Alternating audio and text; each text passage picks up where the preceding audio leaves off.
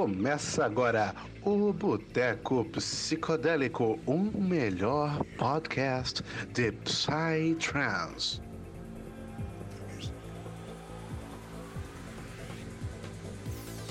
Salve, salve família! Muito bom dia, boa tarde, boa noite. Salve, Meu nome é salve. Afonso e tá começando mais um podcast do Boteco Psicodélico. É, hoje é um podcast muito importante pra gente. É, digo isso porque é, nesses últimos tempos a gente tem gravado com um pessoal que assim a gente admira bastante. É, tem sido bem gratificante pra gente aqui no Boteco essa oportunidade. E para vocês que é, já clicaram aqui, já sabem quem é o nosso convidado. Então, eu vou passar aqui a palavra para ele. Salve, salve, Dave. Como é que você tá, meu querido? Salve, salve, rapaziada, Boteco Psicodélico, a galera que tá entrando aí, boa noite. É, estamos aqui na loucura da montagem do Adana. É, como o Afonso já falou, não sei se todo mundo sabe, mas meu nome é Fábio Deforni Martins. É por isso que é Defo, é metade do meu sobrenome. Né? Isso daí veio da época que eu era monitor de acampamento no nosso recanto, no NR. Então, Massa, eu virei, virei o tio Defo. E aí ficou o apelido. Ficou, ficou. Pegou, né? Não tem jeito. É. Agora, nem meu filho me chama de Fábio. Não chama nem de pai, chama de Deus É, é pai dele. Pai dele. que bonitinho, velho. E também para me ajudar né, a compor esse time aqui do Boteco Psicodélico, meu queridíssimo Caster Thales Souto. Como é que você tá, meu querido? Salve, salve, Afonsinho. Salve, salve, Devo. Salve, salve, galera que tá acompanhando aí a gente de casa. Véi, eu estou ótimo. É, muito feliz que eu estou um pouco gripado, né? Que bom que eu gripei agora e não perto da Dana. que aí tem tempo de se recuperar. Fiz inclusive o, o PCR pra ver se realmente era Covid ou não. E graças a Deus não era Covid. Estou livre dessa. Graças. E, cara, sobre o podcast de hoje eu não tinha como estar mais feliz. Eu lembro que passa um filme na minha cabeça, né? Hoje a gente tá gravando um podcast extremamente especial. E eu lembro lá no início do Boteco, onde a gente conversava, cara, e quem, quem são as pessoas que a gente mais queria trocar ideia? Eu lembro que o nome do Devo sempre estava presente, que a gente sempre teve muita vontade de trocar ideia, saber um pouco do- dos bastidores, né? Da, da criação de tantas coisas maravilhosas que a gente tem dentro da nossa cena, da nossa cultura. Que querendo ou não, o Def é um, é um, é um pilar, né? Dentro do Psytrance brasileiro uma pessoa muito importante pra pra essa nossa cultura aqui no país.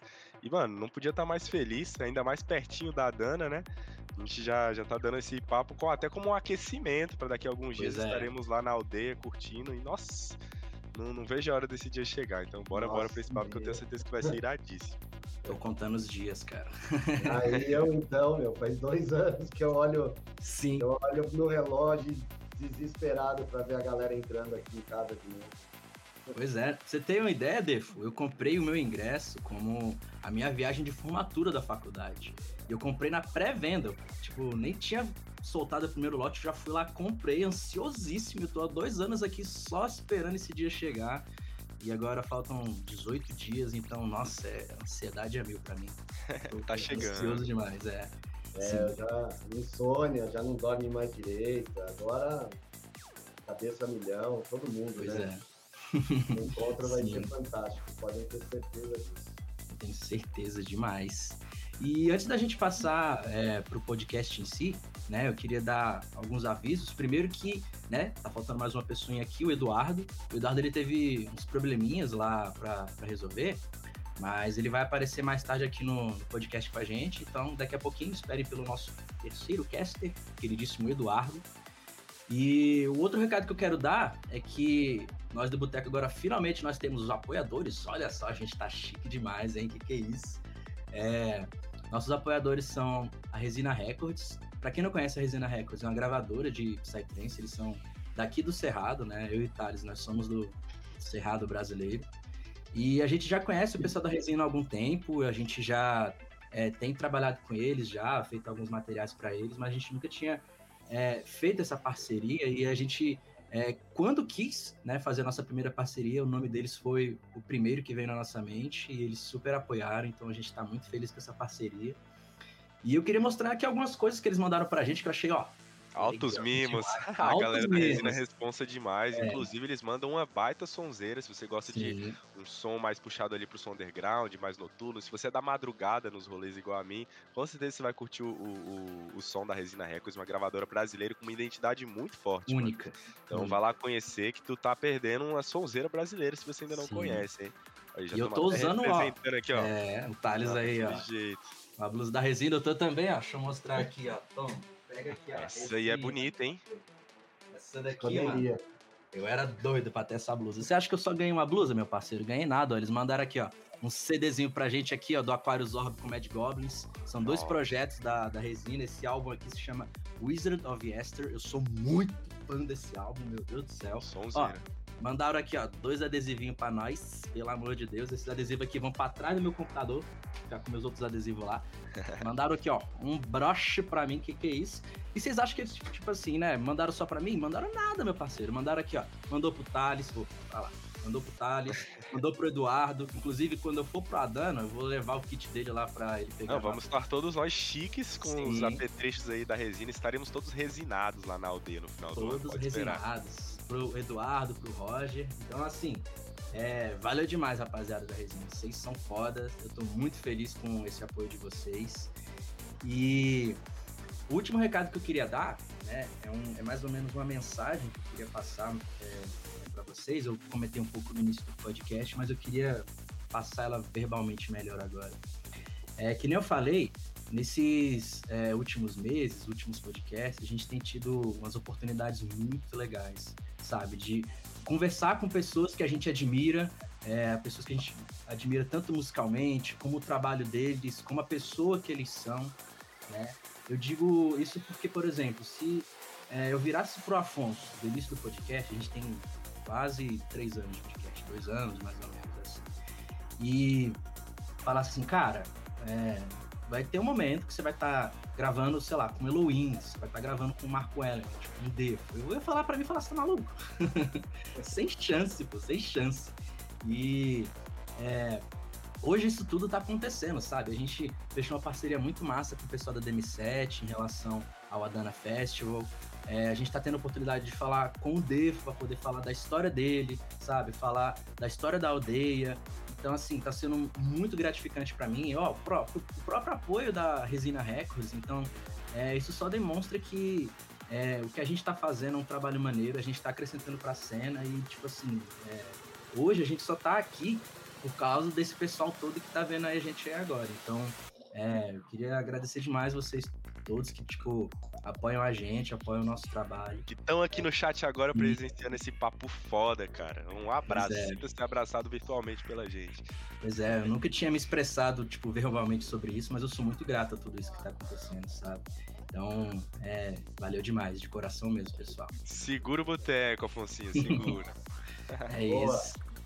Bom, é, agora vamos então para esse podcast aqui que tá todo mundo ansioso. É, Defo, vamos então primeiro criar uma linha do tempo, né? Porque assim, tem muita gente que conhece você, o seu trabalho, a sua história, mas tem muita gente que também não sabe tanto e gostaria de saber. Então, queria que você montasse assim essa linha do tempo para a gente chegar até onde a gente está hoje, né? Quem que é o Defo? É, o que que motivou o Defo aí para o Psytrance? É, conhecer a cultura psicodélica, suas experiências, né? Você comentou que você foi monitor de acampamento, então como com- começou é, esse start point, né, de você monitor de acampamento, a você conhecer a cultura psicodélica, né, a você montar a sua família, ter o seu evento, a aldeia. Então conta essa história assim para o pessoal saber mais ou menos como é que é. É uma, uma cronologia longa. Tenho 48 anos, né? Não sou tão novinho assim. É, confesso que no começo eu não, não tinha assim. Ah, eu cur- curtia balada, clubes, nada muito underground, né? E minha carreira mesmo como, como monitor de acampamento começou quando eu estava com 21 anos, eu fiquei até os 33, né? Trabalhei 10 anos no acampamento do nosso recanto, no NR. Lá eu tive um pouco mais de contato. Foi quando eu ouvi a primeira vez o Psytrance em, em balada do próprio acampamento, né? Uh, saindo do, do NR, eu montei uma empresa de eventos. Isso daí acabou, que na época se chamava é, Estilo Espiral. A gente ficou fazendo evento com a Caixa Econômica Federal, eu fazia muita corrida de atletismo, marketing esportivo, a organização da prova, enfim. Levava as crianças, isso eu fiz bastante, levei muitos alunos para assistir competições, é, alunos de escolas carentes, a gente fornecia ônibus, lanche, é, material para torcida, camiseta da caixa, e levava essas crianças no Brasil inteiro, né? Não só em São Paulo, não só no estado de São Paulo. Levava para assistir os grandes prêmios de atletismo. Uh, nessa época também foi a época que eu comecei a ir em festa. Eu tinha um relacionamento, terminou, os amigos, ah, vamos, vamos te levar. Isso era que ano, mais ou menos? Ah, foi 2003, 2004. É, 2003, 2004. Uhum. Aí fui para uma. Cheguei aí numa, numa festa numa caverna uh, que, que tinha aqui perto, foi a primeira.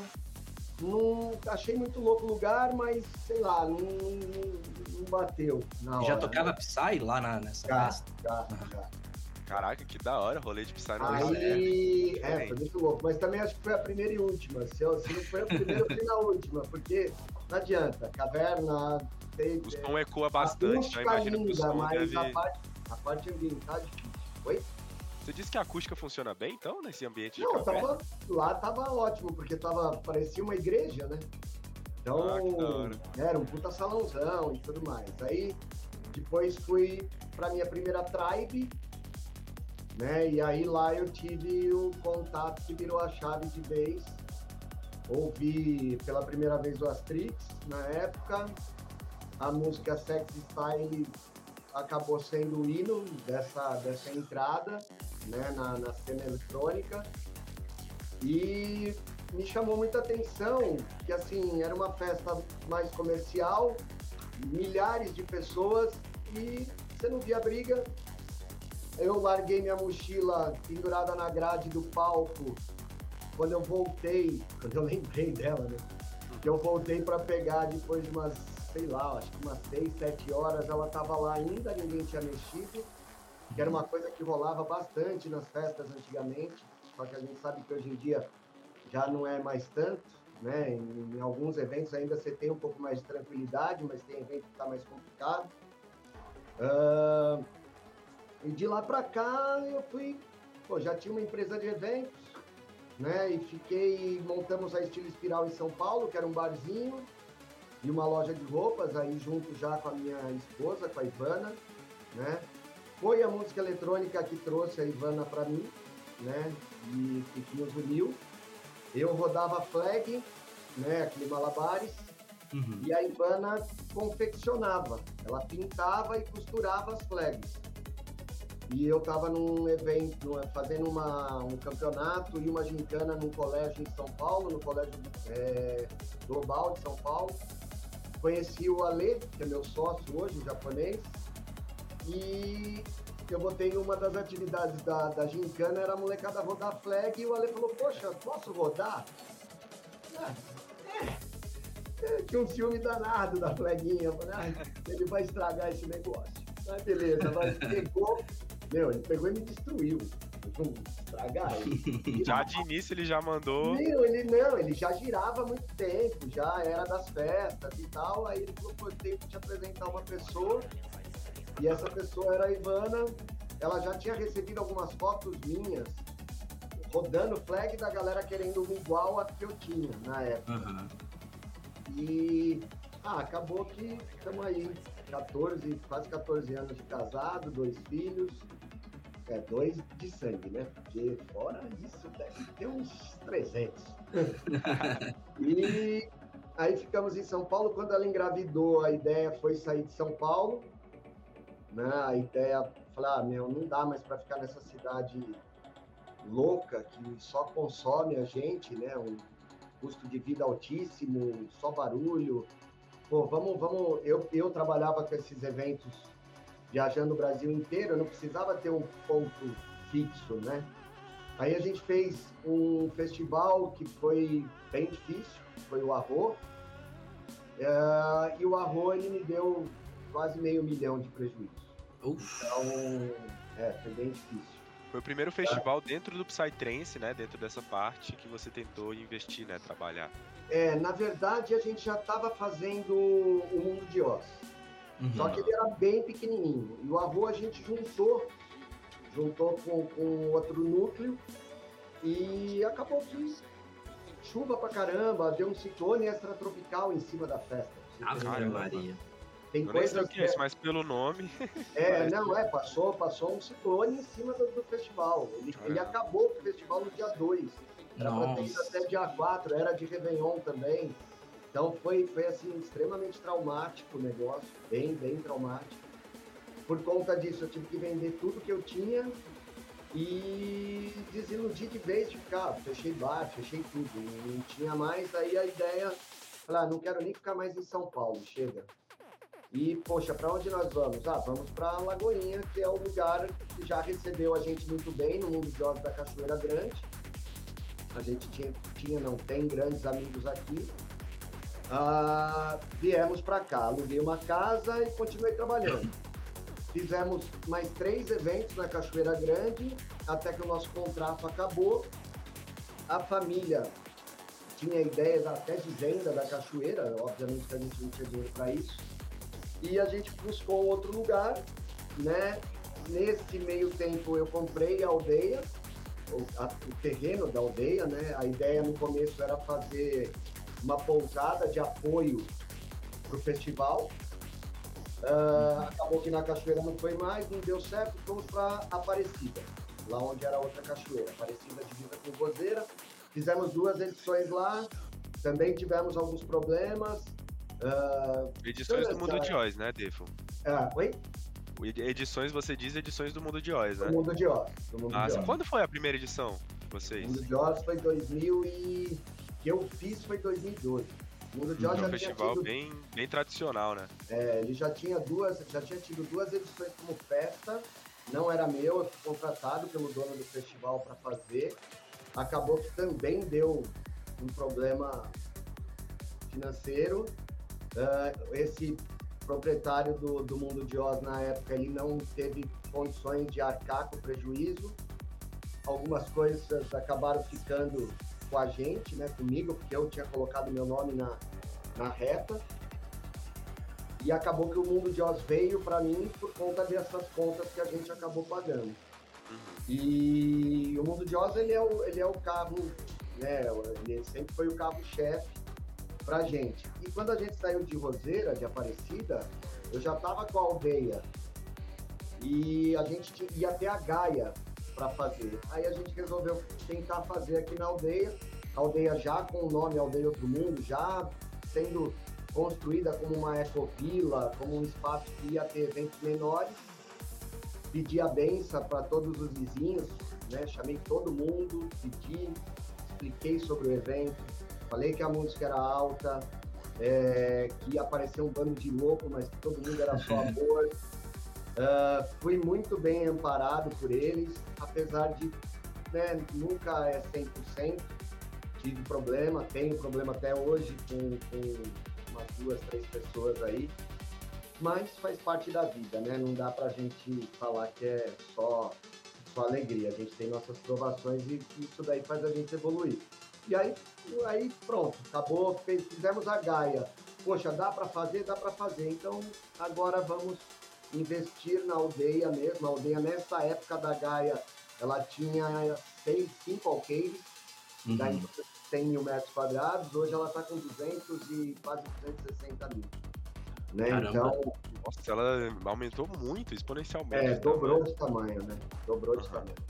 E aí acabou que a- aqui atrás do morro tem uma pousada. ah, meu sócio comprou e agora a gente juntou tudo num bolo só, o tio Gu, né? Uhum. E agora tem a pousadinha pequena ainda, mas tem, que é onde os artistas ficam durante os eventos. E foi isso. Aí criou-se o sonho e a gente investiu tudo que tem, tudo que, que entra, tudo vem para a aldeia. para criar um local perfeito não existe, não existe locais perfeitos, né? Então, mas a gente tenta ao máximo criar um lugar que você curta bastante, que você se divirta e que você tenha os seus perrengues, porque uma das coisas que eu acho que o trem se faz é tirar você da zona de conforto e te fazer dar valor para aquilo que você tem em casa, que isso é importante. E, e é isso, estamos aí na, na, Aqui em Lagoinha, eu mudei para cá em 2014, fazem hum. sete anos. Que já está aí, né? Que já estamos aqui nessa, nessa loucura. Eu achei bem interessante, Dave, que você contou um pouco da sua trajetória aí e ela sempre esteve envolvida de alguma forma com a produção de eventos, né? Você falou Sim. que desde antes, na época da, dos tempos de monitor de, de, de, escoteiros, né? De acampamento, até diversos outros eventos que você criou, você sempre esteve envolvido nesse mundo, né? Da produção Sim. de eventos. Mas qual foi o momento assim que você falou, não, cara, o que eu quero fazer mesmo é produzir eventos de Psytrance, eu quero é participar dessa cultura, eu quero trabalhar em prol disso. Como, como é que foi esse estalo para você? Teve um momento que você poderia dizer que foi um estalo? Eu demorei, eu demorei muito tempo indo em festa para tomar coragem de fazer a minha. Uhum. É, e esse momento foi em 2007, quando eu fiz a minha primeira festa, que ela volta provavelmente o ano que vem. Uh, foi a Chantala, era Pode crer. Festa, era uma festa que eu fazia com, com dois grandes amigos, um deles já virou estrelinha, tá no céu, o Milton e o Sérgio, e com várias pessoas agregadas juntos. Uh, lógico que deu prejuízo, né? Toda a primeira. É, é, muito difícil fazer festa e não, não ter prejuízo no começo, no meio e no final. Aí complica, aí a piada ficou triste. É, é, é. é engraçado, até o Dev ficou falando, nossa, meu Deus. É, eu já passei não, uns perrengues, gente, vou te falar. A gente dá um curso de, de bioconstrução e produção de eventos aqui, que é o Bioconstrutrense. Se Deus quiser, o ano que vem vai ter de novo. E uma das coisas que eu falo, assim, a primeira dica que eu dou para as pessoas que queiram começar a fazer eventos, principalmente da, de música eletrônica, é não faça. a segunda, não faz. E a terceira? não faz. porque não faça é, assim, é, porque assim, na verdade, é, é, lógico que é uma brincadeira, se é um sonho, se é uma vontade, eu acho que você tem que agarrar, só que saiba que não é fácil. Saiba onde a você tá pisando, não tem né? apoio de ninguém. Né? É uma cena que não tem patrocínio, é uma cena que é má, má vista, mal vista, né? Ah, você faz festa de música eletrônica, então você é traficante de droga, né? Então a gente sabe assim, toda tem. a cultura que tem por trás disso. É, é, mas é um preconceito que eles nivelam todos os produtores e todos os eventos de música eletrônica, tudo como festa rave comercial do pior tipo que existe e, e nivela também todos os produtores assim. Né? Aqui em Lagoinha mesmo, a gente tem uma, uma briga constante que é de fazer as pessoas da cidade não falarem, ah, é, é lá na rave. O termo rave tá certo, não tá errado. A rave lá fora é uma coisa sensacional. Infelizmente, no Brasil, esse termo foi deturpado, né? Sim. Então, ele foi, ele foi jogado uh, diretamente na vala. Então, ah, eu faço rave. Ah, os caras já te olham de, de diferente, né? Sim. Se é autoridade, já... Então, aqui em Lagoinha a gente tem esse trabalho. E foi, foi exatamente na Chantala, em 2007. Depois que eu fiz a primeira, que eu perdi na época 30 pau, Uf. e chorei o final da festa inteiro, porque teve algumas goelas de, de, produção, a gente estava aprendendo, tinha muita coisa ainda que, que, que que tinha que fazer, quase morri colocando a tenda, quebrou o mastro da tenda. Meu Deus. Ah, meu, Cara, você caiu coisas. durante o processo, Dave? É, eu caí de 6 metros de altura. Caramba, mano. Fui esticar a tenda usando madeira reaproveitada, tchan, quebrou na Caraca. base. A sorte. E eu ia cair em cima do Sérgio. Tava na escada dando contrapeso. A sorte que a hora que eu tava descendo, eu pulei de lado. Fiquei com metade do corpo roxo, mas tava lá. Aí final da festa, puta, né, perder dinheiro, você não tinha, nunca tive grana na vida, a gente sempre ralou. meu primeiro trampo foi office boy, motoboy, auxiliar de escritório, já, sabe, perdi meus pais cedo, perdi meus pais com 17 anos, então a gente uhum. sempre teve uma vida mais difícil. Você perdeu uma grana que você nunca tinha visto, essa grana na sua frente, Sim. mas é isso, cada tombo que a gente tomou deu, deu mais vontade de seguir em frente, é óbvio que tem um pouco do ego, de você não derro, é, não se sentir derrotado, né?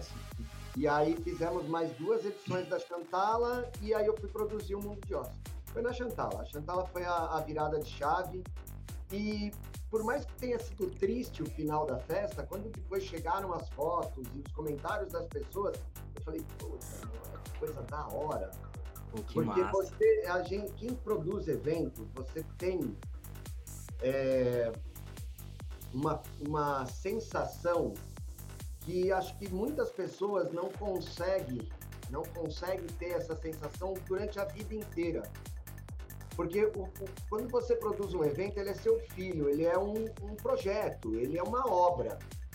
E você entrega essa obra em três meses, quatro meses, seis meses, e você vê o resultado da sua obra em pouco tempo. E você é valorizado por isso. Né? Às vezes a, a, valorização não veio em forma de, de lucro ou de, de, coisas assim, mas quantos eventos que a gente fez que ou perdeu dinheiro, ou só investiu, ou empatou, mas que a galera saía abraçando. Nossa, obrigado, obrigado, foi o melhor rolê da minha vida. Meu, isso daí pra gente. Gratificante era, era surreal, é um combustível então, muito forte, né, para continuar nesse caminho. Sim, sim. E aí foi. Aí a empresa de eventos continuou, continuei trabalhando com, com os eventos esportivos. E aí a virada de chave de não faço mais outro tipo de evento, qualquer outro, foi quando a gente montou a Aldeia Outro Mundo. Aí quando uhum. pisou aqui, e aí aqui a demanda é muito grande, né? A gente tem bastante trabalho, é muito grande o espaço, muito o investimento é absurdo para conseguir fazer as coisas num local tão grande. E Aí a, o foco tinha que ser só a aldeia, e aí já só me foquei nela e estamos aqui voltando daqui a pouco. e o oh, resto é história. Mas, é, Defo, você contou, né, que você passou por, por esses problemas, né, principalmente financeiros, e você falou, né, que é, às vezes é difícil a gente contar com dinheiro que às vezes a gente nem tem e nunca pegou na vida.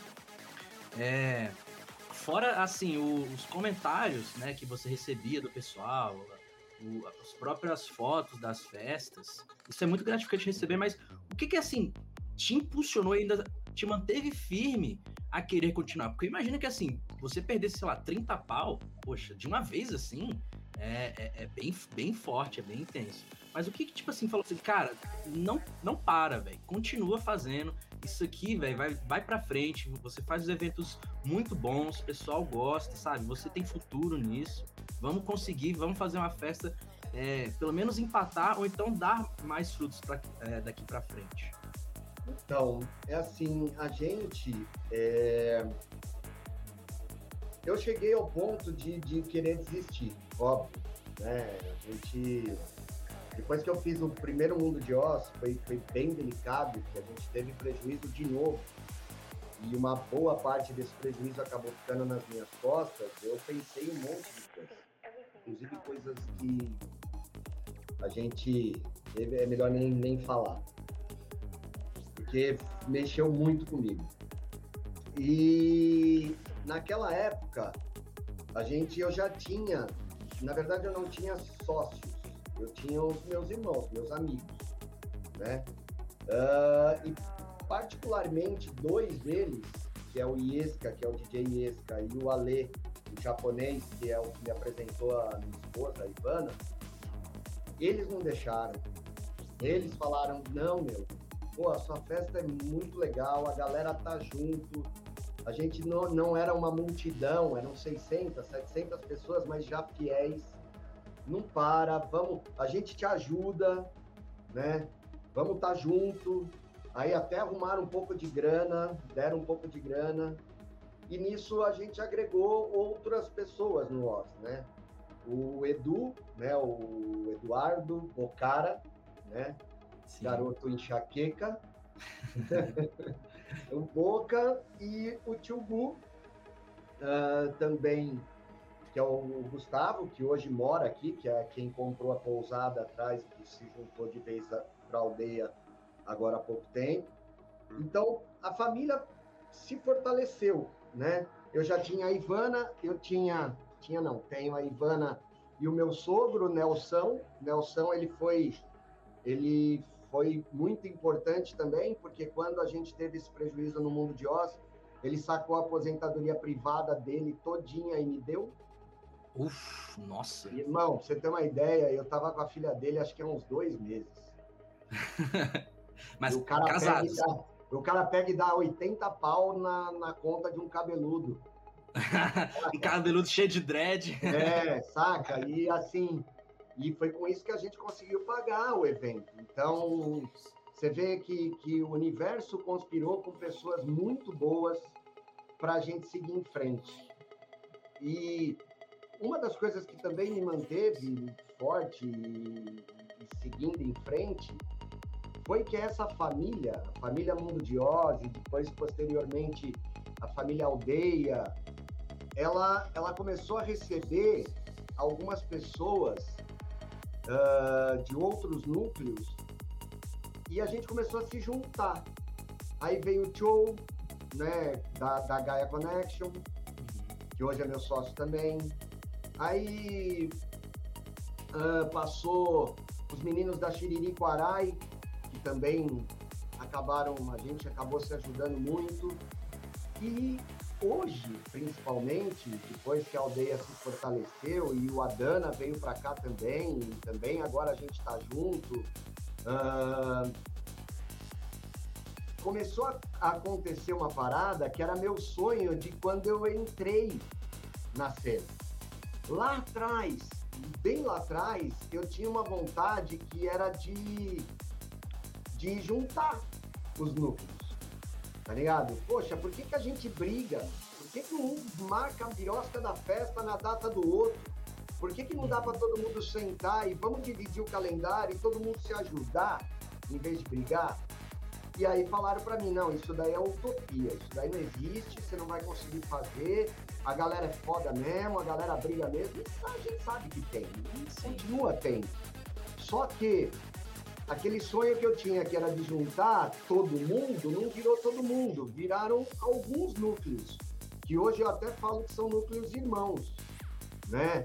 A High Tech Revolution, a Cosmic, uh, a, a Gaia, né? a Dana, o Oz, enfim, tem uma coisa que foi muito legal foi que a família cresceu né? Então, assim, eu, e hoje eu, uma coisa que eu sempre bato na tecla. Eu não sou fácil, eu sou um cara chato pra caramba. Eu pego no pé demais. Aqui tem horário para trabalhar. Galera não vara a noite trabalhando. Tem horário para comer, tem horário para dormir. Puta, mas isso é a cena underground, é. Na vida da gente, se a gente não tiver tudo certinho. É. E é, você, você vai ser mais um. E eu não quero, a ideia não é não é o Aldeco não ser mais um, mas a cena não ser mais uma cena bagunçada, saca? Os eventos têm que ter responsabilidade, a gente lida com pessoas, com vida. Então, é, é, muito forte isso na nossa cabeça. E eu costumo dizer, eu sou chato pra caramba, tem uma porrada de gente que fala muito bem, tem uma porrada de gente que fala mal, né? Eu até brinco que dá para fazer até uma festa dos excomungados do dedo. É, opa, tem, decor, tem decorador, tem cara do som, cara da estrutura. O cara que pegou um ranço, né? É e, é, e é assim, às vezes é incompatibilidade de trabalho. O cara acha que é de um jeito e eu acho de outro, né? Uh, e fala mal, fala mal, beleza, segue a vida. Só que assim, uma das coisas que eu gosto de bater no peito, de, de e de ostentar isso, na verdade, porque acho que essa é a maior ostentação que a gente pode ter, é que na nossa sociedade, na, na Irmandade Mundo de Oz, das primeiras, desde o começo, não saiu nenhum sócio, só entrou. Que legal. Tá ligado? A gente tá junto, a gente briga, briga, quebra pau, quebra pau, mas sempre com o objetivo de melhorar, né? Então, assim, e, e, só entrou na família, a família só cresceu. O Marco agora, com a família Dana, o Joe, enfim, com a Gaia e todas as outras que vieram e que virão. Né? A gente uhum. tem espaço para mais gente chegar.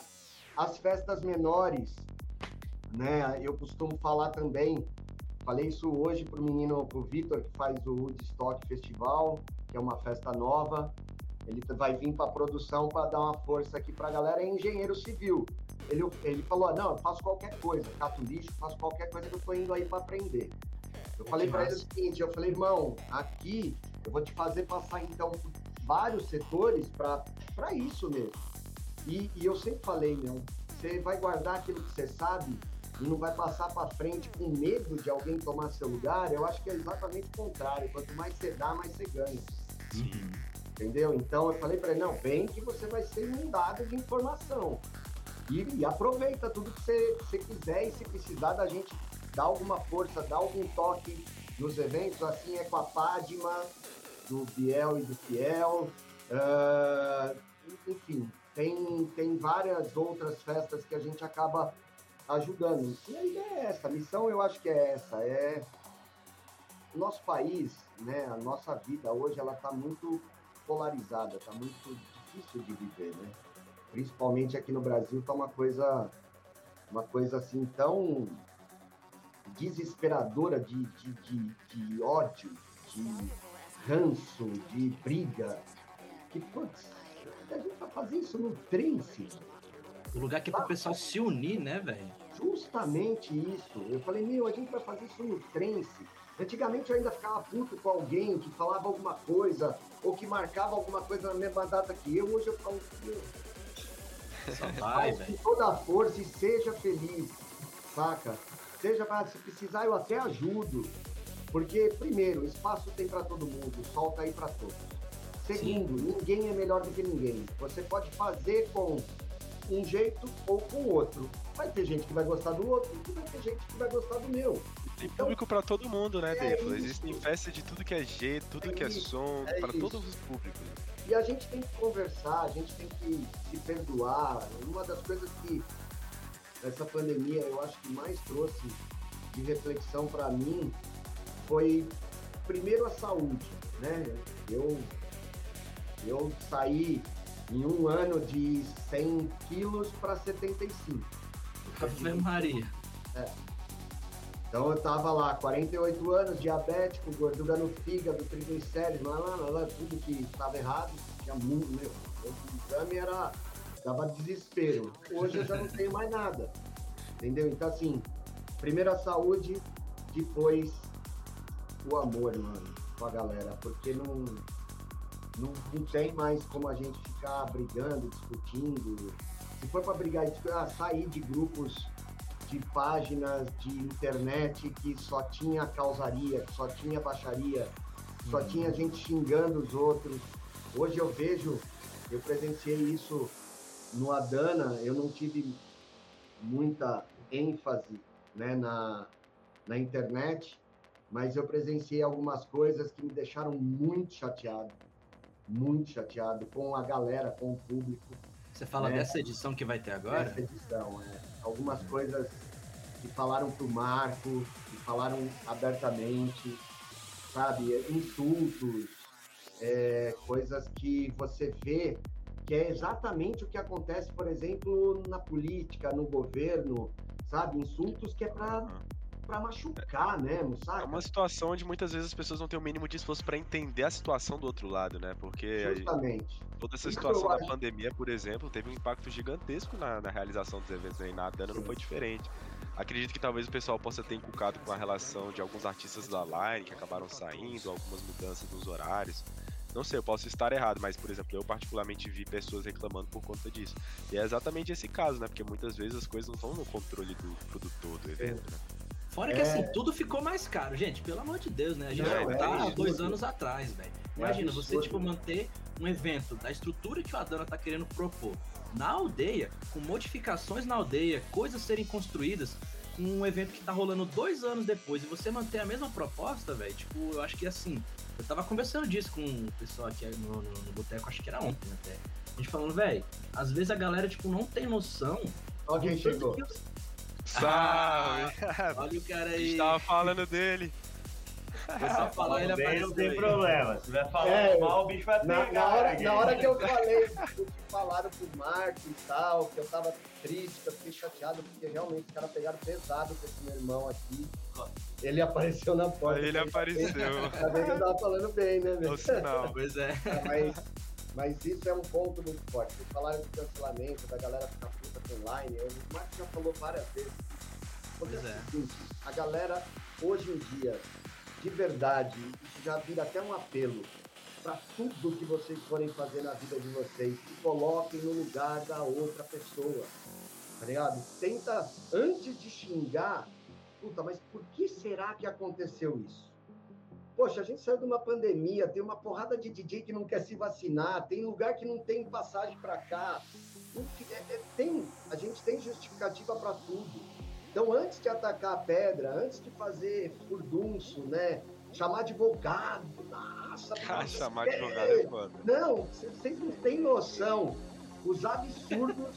ab- Não, é absurdo. Pra mim, assim, é revoltante. O Marco é um gentleman, né? Ele é um, um ser calmo, tranquilo. Meu, e eu mesmo, e eu mesmo, esses, esses dias, esses três, quatro dias, eu dei uma surtada no WhatsApp. Eu falei, ah, vai tomar no do mundo.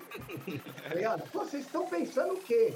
E aí você surta, opa, peraí, o cara ficou bravo, agora não, calma, vamos ver. É. Aí vamos ver, depois tem que surtar primeiro. Então, assim, isso é uma das coisas que mais chateiam, assim, tudo que a gente faz. E aí eu posso falar por mim, posso falar por Marco, pelo Joe, pelo Parmes, pelo André, pelo Paulinho, da Cosmic e por tantos outros.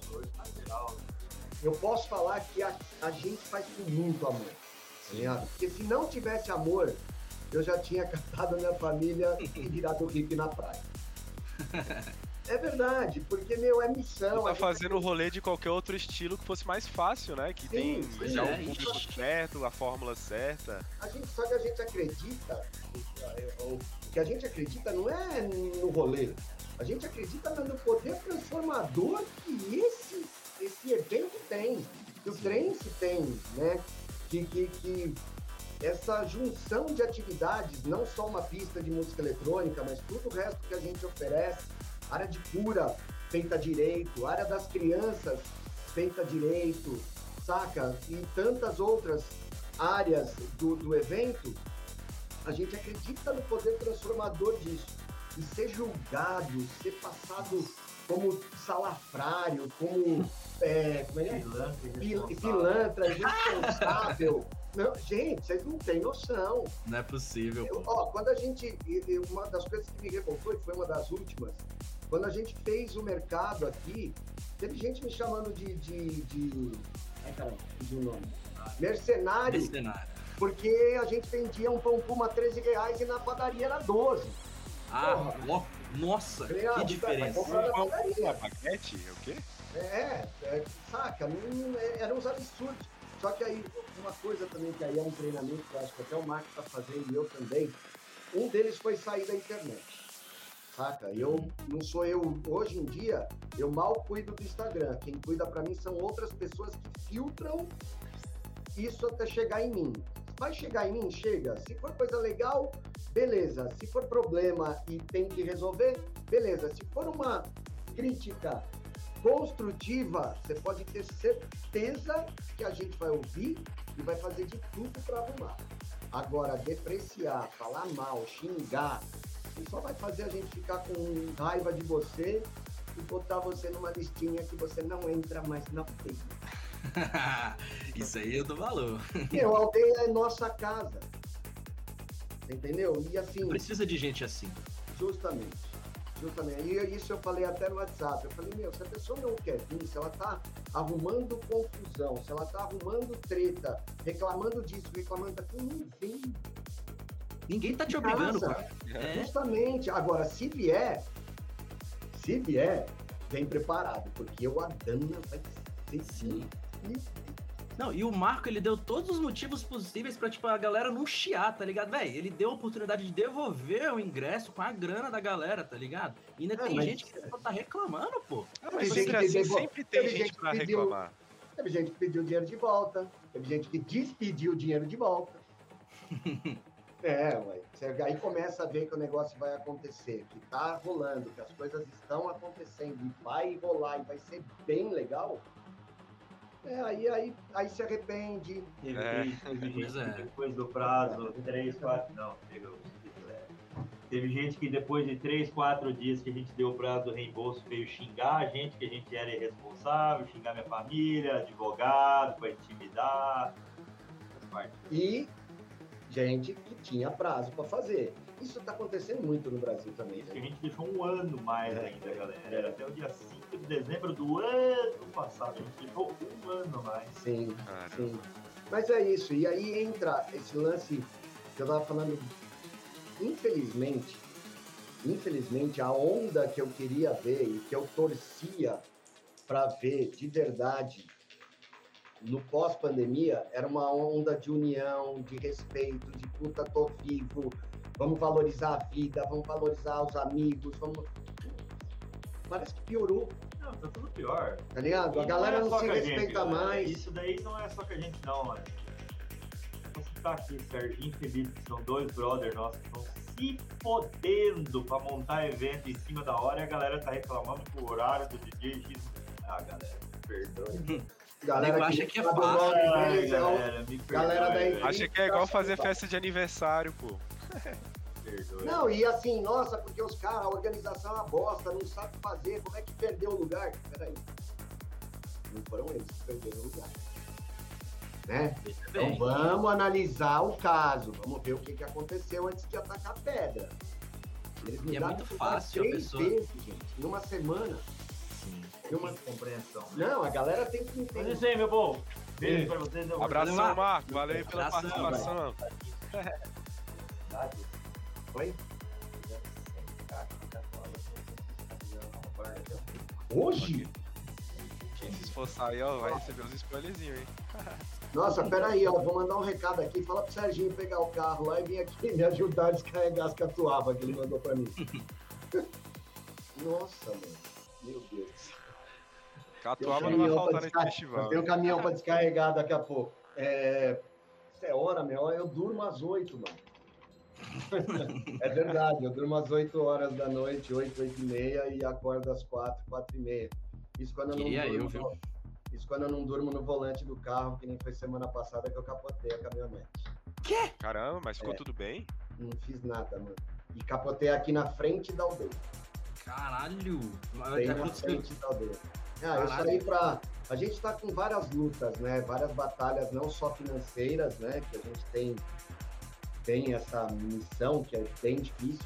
São dois anos sem fazer evento. É uma dívida que eu nunca imaginei ter esse dinheiro na vida. Então, assim, é algo surreal. Tanto eu quanto o Marco também tem a dele. Então, acho que todos que fazem eventos têm. E, e a gente está tá lutando também para conseguir continuar com os eventos, né? Hoje o, a gente está trabalhando em cima de plano diretor da cidade, querendo que o bairro aqui seja reconhecido como um bairro de interesse econômico, de interesse recreativo e tudo mais. Então, reuniões com o presidente da Câmara, com o prefeito, com o secretário do prefeito, com o Zeca, com o prefeito Tiago, o Amarildo, que é o presidente da Câmara, os vereadores, o Toninho, uh, Gelão e tantos outros aí. Eu sou extremamente grato a todos eles. O poder público daqui é muito legal. Os caras são muito gente fina. Eles entendem, eles sabem o que a Aldeia Outro Mundo traz de, de Benefício, de, né? de benefício para a cidade. Né? As, as, pousadas aqui cresceram muito, os, os, comércios cresceram depois que a gente veio para cá. E aí eu tive uma reunião na, na quinta-feira passada à noite, uh, depois das oito e meia, eu saí da reunião, era umas onze e pouquinho, e dormi no volante. Credo, caralho. Dei aquela pescada. Mas passou, graças a Deus ficou tudo passou, bem, não aconteceu eu, nada eu, demais, foi só um Passou susto, um né? cachorro, e foi, eu acho que foi até o cachorro que me acordou. Eu tava, eu tava, e aí eu tirei e subi no barranco e pum, tirei o, tirei o carro, estão analisando se não deu PT. Eu mesmo não fiz nada. Graças a Deus, Nossa Senhora Aparecida e todos os guardiões da aldeia e meus guias também, sou extremamente grato a isso. Que bom, E, enfim, né, só retomando, é, é isso. Eu acho que pós-pandemia a gente devia ter muito mais amor no coração do que dúvida, do que ódio. Eu acho que a gente. Uma coisa que eu, que eu vejo hoje, e esse lance mesmo da festa da equipe da Sonora, a galera reclamando e, e apontando o dedo, saca? É, cancelando, xingando. Poxa, gente, a gente acabou de sair, tá saindo agora de uma pandemia, com um monte de gente que morreu, sabe? E em vez da gente pegar a beleza dos médicos cuidando dessas pessoas, a beleza de voluntários ajudando as pessoas que perderam tudo, que perderam emprego, não, a gente pega a ignorância de um presidente que Sim. não faz nada que presta, né? E a guerra que esse governo tem de, de ódio para todo lado. Contra a nossa mãe natureza, contra o- a- a- o planeta, contra tudo e contra as minorias, contra todos, saca? E a gente não, a gente em vez de levar a coisa boa, a gente aprende o ruim. E o Mas ruim é sabe, xingar, o ruim é pe- pegar no pé. Eu Não, tenho é- uma visão talvez um pouco mais otimista, que eu acho que a internet ela modifica muito a forma, os filtros com, com os quais a gente consegue enxergar tudo isso. Eu acho que na internet, até mesmo pela facilidade, a disponibilidade que todo mundo tem pra disseminar ódio, falar coisas sem pensar, É porque muito realmente não fácil. existe uma responsabilização, né? Você não tá na frente da pessoa pra falar aquilo. Então acaba que as pessoas se sentem muito mais livres para disseminar coisas ruins. Eu tendo a pensar, posso estar errado, não sei se vocês dois concordam comigo, mas assim, é, eu tendo a pensar que realmente as coisas são um pouco mais otimistas do que necessariamente a gente presencia através da internet, né? Sim. Isso Sim. daí é um fato, mano. Tipo assim, é, é muito fácil você só falar qualquer coisa, tipo, sem medo de é, sofrer qualquer tipo de consequência, porque você se sente impune atrás dessa tela, né? Tipo, Sim, ninguém sim. vai vir aqui te dar um socão na cara. É, e dessas coisas ruins que, tipo assim, essa galera fala, tipo, como é que eu penso sobre isso? Tipo, toda essa galera que hateou tanto você quanto marcas, organizações, eu penso que, tipo, é uma micro minoria de pessoas que, tipo, só querem, tipo, barulhar porque estão insatisfeitas, sabe? Um bando de mimado que não sabe pensar fora do seu umbigo.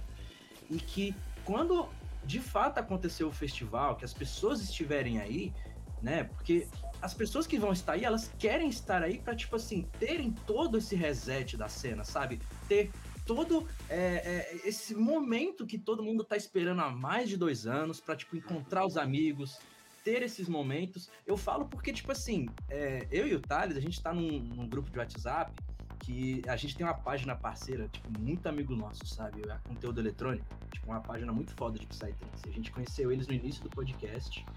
E a gente ficou muito amigo deles. É, inclusive o Eduardo, que ele é dessa página ali, agora também faz parte do Boteco, né? Ele é das duas páginas. E, tipo assim, a gente conheceu eles, a gente ficou muito próximo. A gente tá num grupo de WhatsApp com 30 pessoas. E, tipo assim, é, todo dia quase mil mensagens da gente só falando, cara, a Dana tá chegando. E, tipo assim, a gente mal consegue esperar para chegar ao evento. Então eu penso que, assim, as pessoas que de fato vão mesmo para esse festival, é, elas vão com tipo todo o amor possível que elas têm para dar, para todo esse reencontro que as pessoas vão ter, né? Celebrar a vida que elas estão tendo, né? O, o- a oportunidade de continuar vivendo. Infelizmente, muitas pessoas perderam a vida, mas olha só que sorte, a gente tá vivo, tá ligado? Então, é, eu acho que vai ser tipo um momento de assim, muita gente refletir, muita gente agradecer. Essa virada eu vou chorar pra caramba. É, eu também. É, aliás, o seu Marco me deu a missão, porque no Revenhosa a gente faz. Isso é uma coisa que, por exemplo, eu, eu casei no universo paralelo. Oh, que massa. É, meu casamento foi no dia 31 de dezembro, faltando uma hora para abrir a pista, tocando uma regueira com meu primo, que eu levei som, levei ele para mandar um som. Ah, só que, assim, as viradas lá no P, eu sempre achei muito legal, mas eu sentia falta daquele momento, tá ligado? De, de uma. ah, não sei, amor, tá ligado? De, de, de fazer as pessoas interagirem. E aí acabou que no Revenhosa a gente criou a virada, que é uma, uma mistura de biodança com, com dança circular, com atividades, atividades uh, humanas das pessoas andarem, se tocarem, tocar na caixa de som. E, e pegou, o negócio ficou bem legal. E a virada é extremamente emocionante. Isso daí é muito forte. E como veio a Dana, eu falei, puta, não, esse ano então eu vou ficar lá na pista, vai estar tudo de boa, tranquilo. Porque eu acho que eu não vou conseguir falar nada, né? Aí, Muita emoção envolvida. Aí é. veio o seu Marco e falou, puta, não, tem que ser, Deto. Aí na aldeia tem que ter. A galera já espera. Inclusive, a gente vai precisar fazer umas homenagens. Puta, aí já me quebrou as pernas. Aí tá lascado, quebrou as pernas é. Então, eu tô preparando o espírito, preparando o coração. Se eu conseguir fazer e falar, vai ser ótimo. Se eu não conseguir, também vai ser ótimo, porque a gente fala na energia também, fala na lágrima, fala de, de, de tantas outras formas, né? E eu acredito realmente, de verdade, que é assim, não é que eu sou pessimista, tá? Não é que eu hum. estou sendo vendo só esse lado ruim que, que tem na internet. Mas eu, eu, eu entendi uma parada que eu acho que a gente precisa se manifestar. Tá a gente não precisa brigar, mas a gente precisa falar, tá ligado? A gente precisa é, comentar que não, essa coisa ruim que a pessoa tá falando pra gente, isso não vai acabar com a gente. Isso não vai acabar com o evento. Isso não vai, não quer dizer que eu sou isso ou eu não sou isso. Mas eu acho que a gente tem que se manifestar para outras pessoas também se manifestarem com amor. Né? É muito difícil, por exemplo, também a gente ver casos de, de poxa, você recebe uma crítica e tem várias críticas na, na sequência, e, poxa, você vê que tem pessoas boas vendo e que não se manifestam. Então, eu acho que a bondade, o amor tem que se manifestar, entendeu? É... A gente tem que se tem que se juntar, tem que juntar essa onda de amor. A onda, a galera que tá vindo com a Dana, com certeza que, meu, vai ser sensacional. Vai saca? Que a gente aqui vai ter uma onda, até porque a aldeia, ela, ela é um organismo vivo. Sim. Né? É, é, a terra nos chamou, não fui eu que escolhi a terra, foi ela que escolheu a gente. Né? Hoje ela, ela é viva. Né? São, a gente está falando para vocês, a gente está plantando agora, essa semana passada foi mais duas mil árvores. Né? Então, já são 10 mil, tem mais duas mil para ser plantada depois do Adana. Então, assim, a... o planeta sente. Demais. Sente. Saca? A gente vê, eu olho para as árvores aqui, eu tenho árvore que era para estar tá com dois metros e está com cinco. Caramba. falar o que, que, é que o cara faz? Ele joga adubo direto? Não, joga o seu cocô lá. Por que, que é o seu cocô? Porque todo esgoto daqui é tratado, ele vira fertilizante, ele vira um biofertilizante. Então, aquilo que é o seu esterco vira a comida e a vitamina da árvore. E a tem árvore aqui realmente que está com 5, 6 metros, para ter dois. E aí, isso é, é, carinho. Então, a galera chega aqui em casa, uma coisa que eu reparei também, é, muitos problemas que às vezes acontecem em outros locais de evento, aqui já não acontece tanto. Porque eu tenho certeza que 99% do pessoal que vem para cá fala assim: Poxa, a gente tá indo para casa deles. Não é um lugar de fazer festa. Lá é o lugar que eles vivem, não que eles moram. Morar, você mora em qualquer lugar. Agora, viver, aqui é onde a gente vive. A aldeia, ela é um, um organismo vivo, ela é, ela te abraça. Assim que você entra nela, você pode perceber, você passou, às vezes você chega na ansiedade, portaria, fila, revista, não sei o quê, passou, entrou. Vou dar uma dica já. O Hidrata Oz voltou, né? O Hidrata Aldeia agora voltou. Oh, glória. Uh, entrou. Antes de você ir montar sua barraca, toma aquela aguinha. Ela vem de 100 e, não, 280 metros de profundidade. Eita, caralho! É um poço artesiano aqui da aldeia. É água extremamente pura. A qualidade dessa água é parecida com a da Minalba, que inclusive eu estava tomando. Caramba! E a quantidade de sódio é pouquinho. Então toma um golinho da água ali da aldeia. Foda, já, sente, já sente a energia da aldeia entrando dentro de ti e se permita. Ai, puta, peguei um camping e não tinha sombra. Pô, beleza, eu acabei de dar uma dica aqui para um brother, para ele, em vez ele dormir na barraca, pega uma canga e vai pro chill vai para debaixo de algumas árvores que tá até, elas não são muito retinhas para você botar sua barraca, mas você deita como se tivesse uma cadeira de sabe? Descansa, saca? Então, antes de você reclamar ou ficar bravo com alguma coisa, fala, não, peraí, deixa eu usar a gratidão. A gratidão não é você ter ser grato por alguma coisa, né? Ou tipo um obrigado. A gratidão é você ser grato pela, pelas mudanças. Poxa, eu bati um carro, eu acabei com o meu carro. Só que eu sou extremamente grato por isso. Pô, mas como assim? Eu tô vivo, não fez nada. Pois é. Saca? Então, assim, não se pega na coisa ruim, seja grato pelo lado bom das coisas. E a aldeia traz isso, a aldeia é mãe. Vocês podem ter certeza que a aldeia é mãe. Ela abraça todo mundo. A gente está em cima. Eu nunca falei isso em, nenhuma, nenhum bate-papo. Uhum. Mas a aldeia ela está em cima de uma reserva de turmalina negra.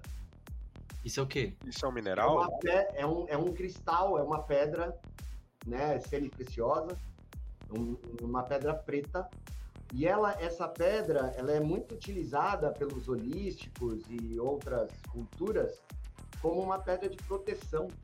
Cara, que Caramba. massa! Ela, ela, ela tem, tem gente que carrega no carro, carrega em outros lugares e tem, eu tenho, isso já aconteceu comigo, daquela pedrinha que andava comigo estourar. Caraca!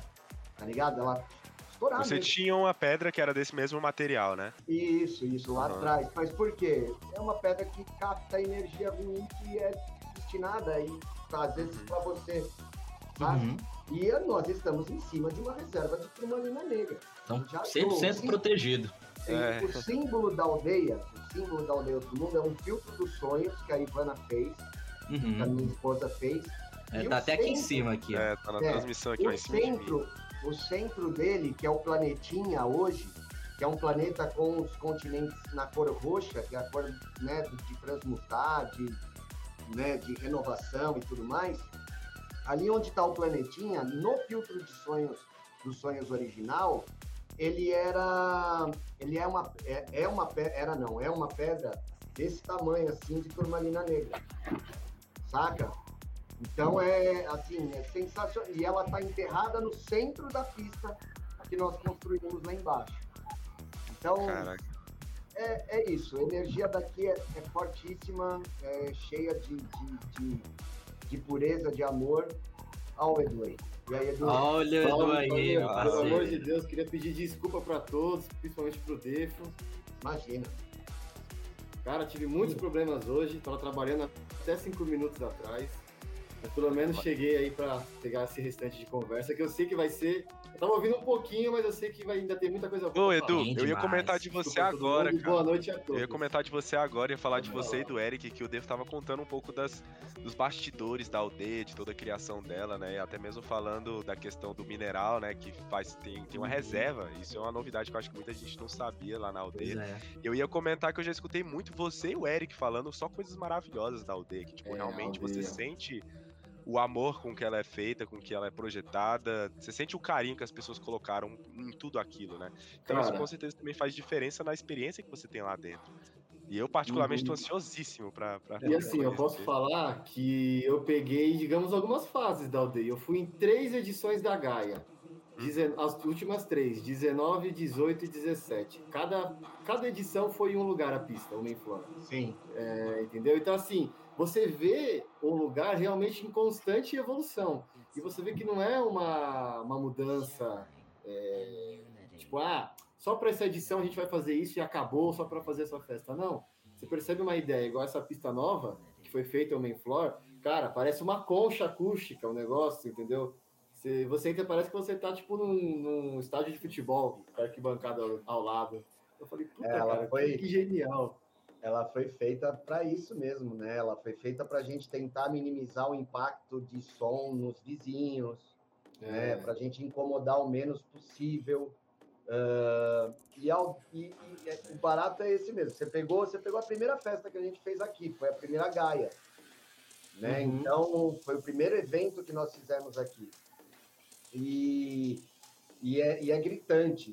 A galera sai daqui um mês depois, quando volta, já, já é, a gente não para. E, e, e é aquele negócio, a gente não está construindo um espaço de evento. De novo, é a nossa casa. Quando eu falo nossa, é de Uhum. vocês também.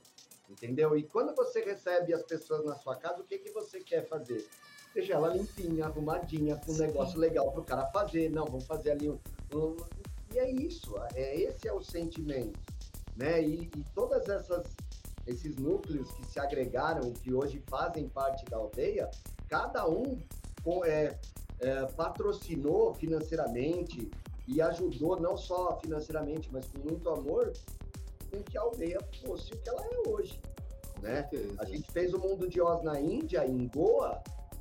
ah, foi, acho que, um dos últimos eventos a acontecerem em 2019 que nas ruas eu não tinha noção de onde a gente chegava. Caraca. Eu não sabia. Ó, ó, indian, os indianos de Goa chamando pelo meu nome, não falava Defo, não falava Difo, não, era Defo. Caralho. Ô, mundo de Oz, Brasil! Me chamando para tirar foto na rua. Isso não aconteceu, não foi uma, não foi duas vezes. Eu fiquei de cara. Tá certo que Goa é trense, né? Lá Sim. É, É o, be- é o berço de tudo, né? Justamente. Mas eles sabiam de coisas que, por exemplo, de, de chegar e falar para mim, poxa, meu, você é um cara que tirou uma montanha para fazer uma pista. É, Não exatamente. existe no mundo. Ó, foram 8 mil caminhões de terra, Caralho! 40 É mil só Nossa. o Devo que tem a coragem de fazer isso, eu falo mesmo. Qua- 40 mil metros cúbicos de terra, mano. É 5 metros cúbicos em cada caminhão. No caso, essa montanha, Defo, foi onde é, era o Main Flora até pouco tempo atrás, né? é, Estou não, errado. não, Não tinha ela, nada. ela, ela é, ela foi ah, agregada à propriedade ah, em 2019 e ela era o fundo daqui da aldeia. Ela tá a 800 metros mais ou menos aqui de casa, que é onde foi o primeiro main floor, que é onde é o lago agora e a forneria. E ela foi pensada lá porque eu já tinha as- algumas montanhas ao entorno. Só que era a montanha, né? Era, era barranco. Quando eu fiz o primeiro orçamento, vamos fazer a obra, o cara virou para mim e falou assim, não, um mês, um mês a gente faz aí. Falei, quantas máquinas? Ele, não, minha máquina é em um caminhãozinho. Uhum. Vai nessa. É, ficou 10 dias. Ele não conseguiu fazer nem cócega na, na montanha. Ixi. Aí eu olhei e falei, meu, que merda que eu fiz. Porque eu já estava mudando a pista para lá para atender um termo de ajuste de conduta com o Ministério Público de que eu ia colocar a pista de música eletrônica num lugar que eu ia incomodar bem menos, né? Eu ia me adequar às normas ambientais, tem uma que rege bem isso, que é a, 10 a NBR 10151, De que ruído, classifica né? os decibéis, é, que classifica os decibéis que você pode ter nesses eventos e em outros empreendimentos. Falei, tá, e agora? Como é que eu faço uma pista para botar 6 mil pessoas e o cara é, ele falou de uma máquina? Para tudo, aí chama um engenheiro, um topógrafo e vamos fazer. Na hora que o cara falou pra mim, meu. Um ó, caminhão. não, ele falou assim, ó, você vai precisar pelo menos de quatro caminhões grandes, duas retroescavadeiras, duas pá carregadeira. A retro é aquela que tem o ganchinho Aham. atrás, a pá carregadeira é aquela que tem uma pá gigante na frente, um rolo compactador e uma patrol. Patrol é aquela que faz rua, que ela vem varrendo tudo. 2 mil litros de diesel por semana. Que que é isso? Tá? Detalhe, detalhe. Por isso que eu falo que eu tô, isso daí foi a maior loucura que a gente já fez na vida, porque eu, tô, eu, eu devo dinheiro pra parente, pra amigo, pra, pra banco, pra um monte de gente por uns cinco anos. Ah, ali foram quatro meses de obra. Nós terminamos a pista. O mundo de Oz tinha acabado de abrir. Foi aquele de 10 anos? É, chovendo, saca? Tava chovendo. É uma obra recente, né, Defo? Tem pouco É, tempo recente, é recente. Foi uma loucura, isso foi uma loucura. Porque, você, primeiro, você não mexe com terraplanagem em época de chuva. E eu comecei em janeiro. Uhum. Aqui no, aqui no Sudeste, aqui no, em São Paulo é Chove dezembro, rodo. janeiro, fevereiro e março é chuva. É, e a chuva torrencial de verão, né? É, e o evento era em abril. Então as máquinas começavam a trabalhar, chovia, tinha que parar, porque não dava, ela não conseguia fazer o trampo. E assim, e aí eu sou grato também ao Rogério, que era da, da terraplanagem, que, que trabalhou aqui com a gente, engenheiro, nossa, virou irmão também, ajudou. Você tem uma ideia, ele levantou na retro escavadeira todos os mastros da pista, porque não ia dar tempo da gente fazer. Caraca. Ele falou, não, não vou embora não, acabou a obra, mas eu vou ficar aqui e vou ajudar vocês. Tô vendo Eu acho que ele viu, né, o desespero. É, e outra, e aí de novo, ele viu e tomou a água da aldeia, mano. Já é. Mano, a primeira é, coisa que eu vou fazer, velho. Onde é que, onde, É, ele- Def, onde é que fica o hidrataós, velho? Primeira coisa, eu É. vou botar minha barraca e vou entrar lá no hidrataós. Você, você passando a portaria, você acabou de entrar na portaria, você vai virar à esquerda, que é a, a subida em direção ao- aos campings e, a, e ao refeitório, a praça de alimentação principal.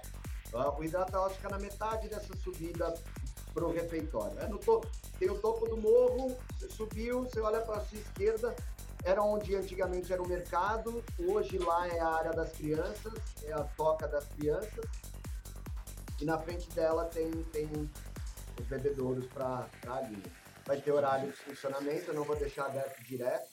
A gente vai, eu não lembro exatamente que horário que o Marco colocou, eu acho que é das 8 da manhã às 8 da noite. Né? Então traga sua garrafinha, pode encher à vontade lá, só não pode desperdiçar. Que eu cortei o hidrataós nos últimos eventos, porque tinha gente lavando o pé no bebedouro, lavando a Sem cabeça, noção. pegava água e se jogava. E assim, a gente construiu um poço artesiano de 280 metros de profundidade, a gente gastou 80 mil reais, né?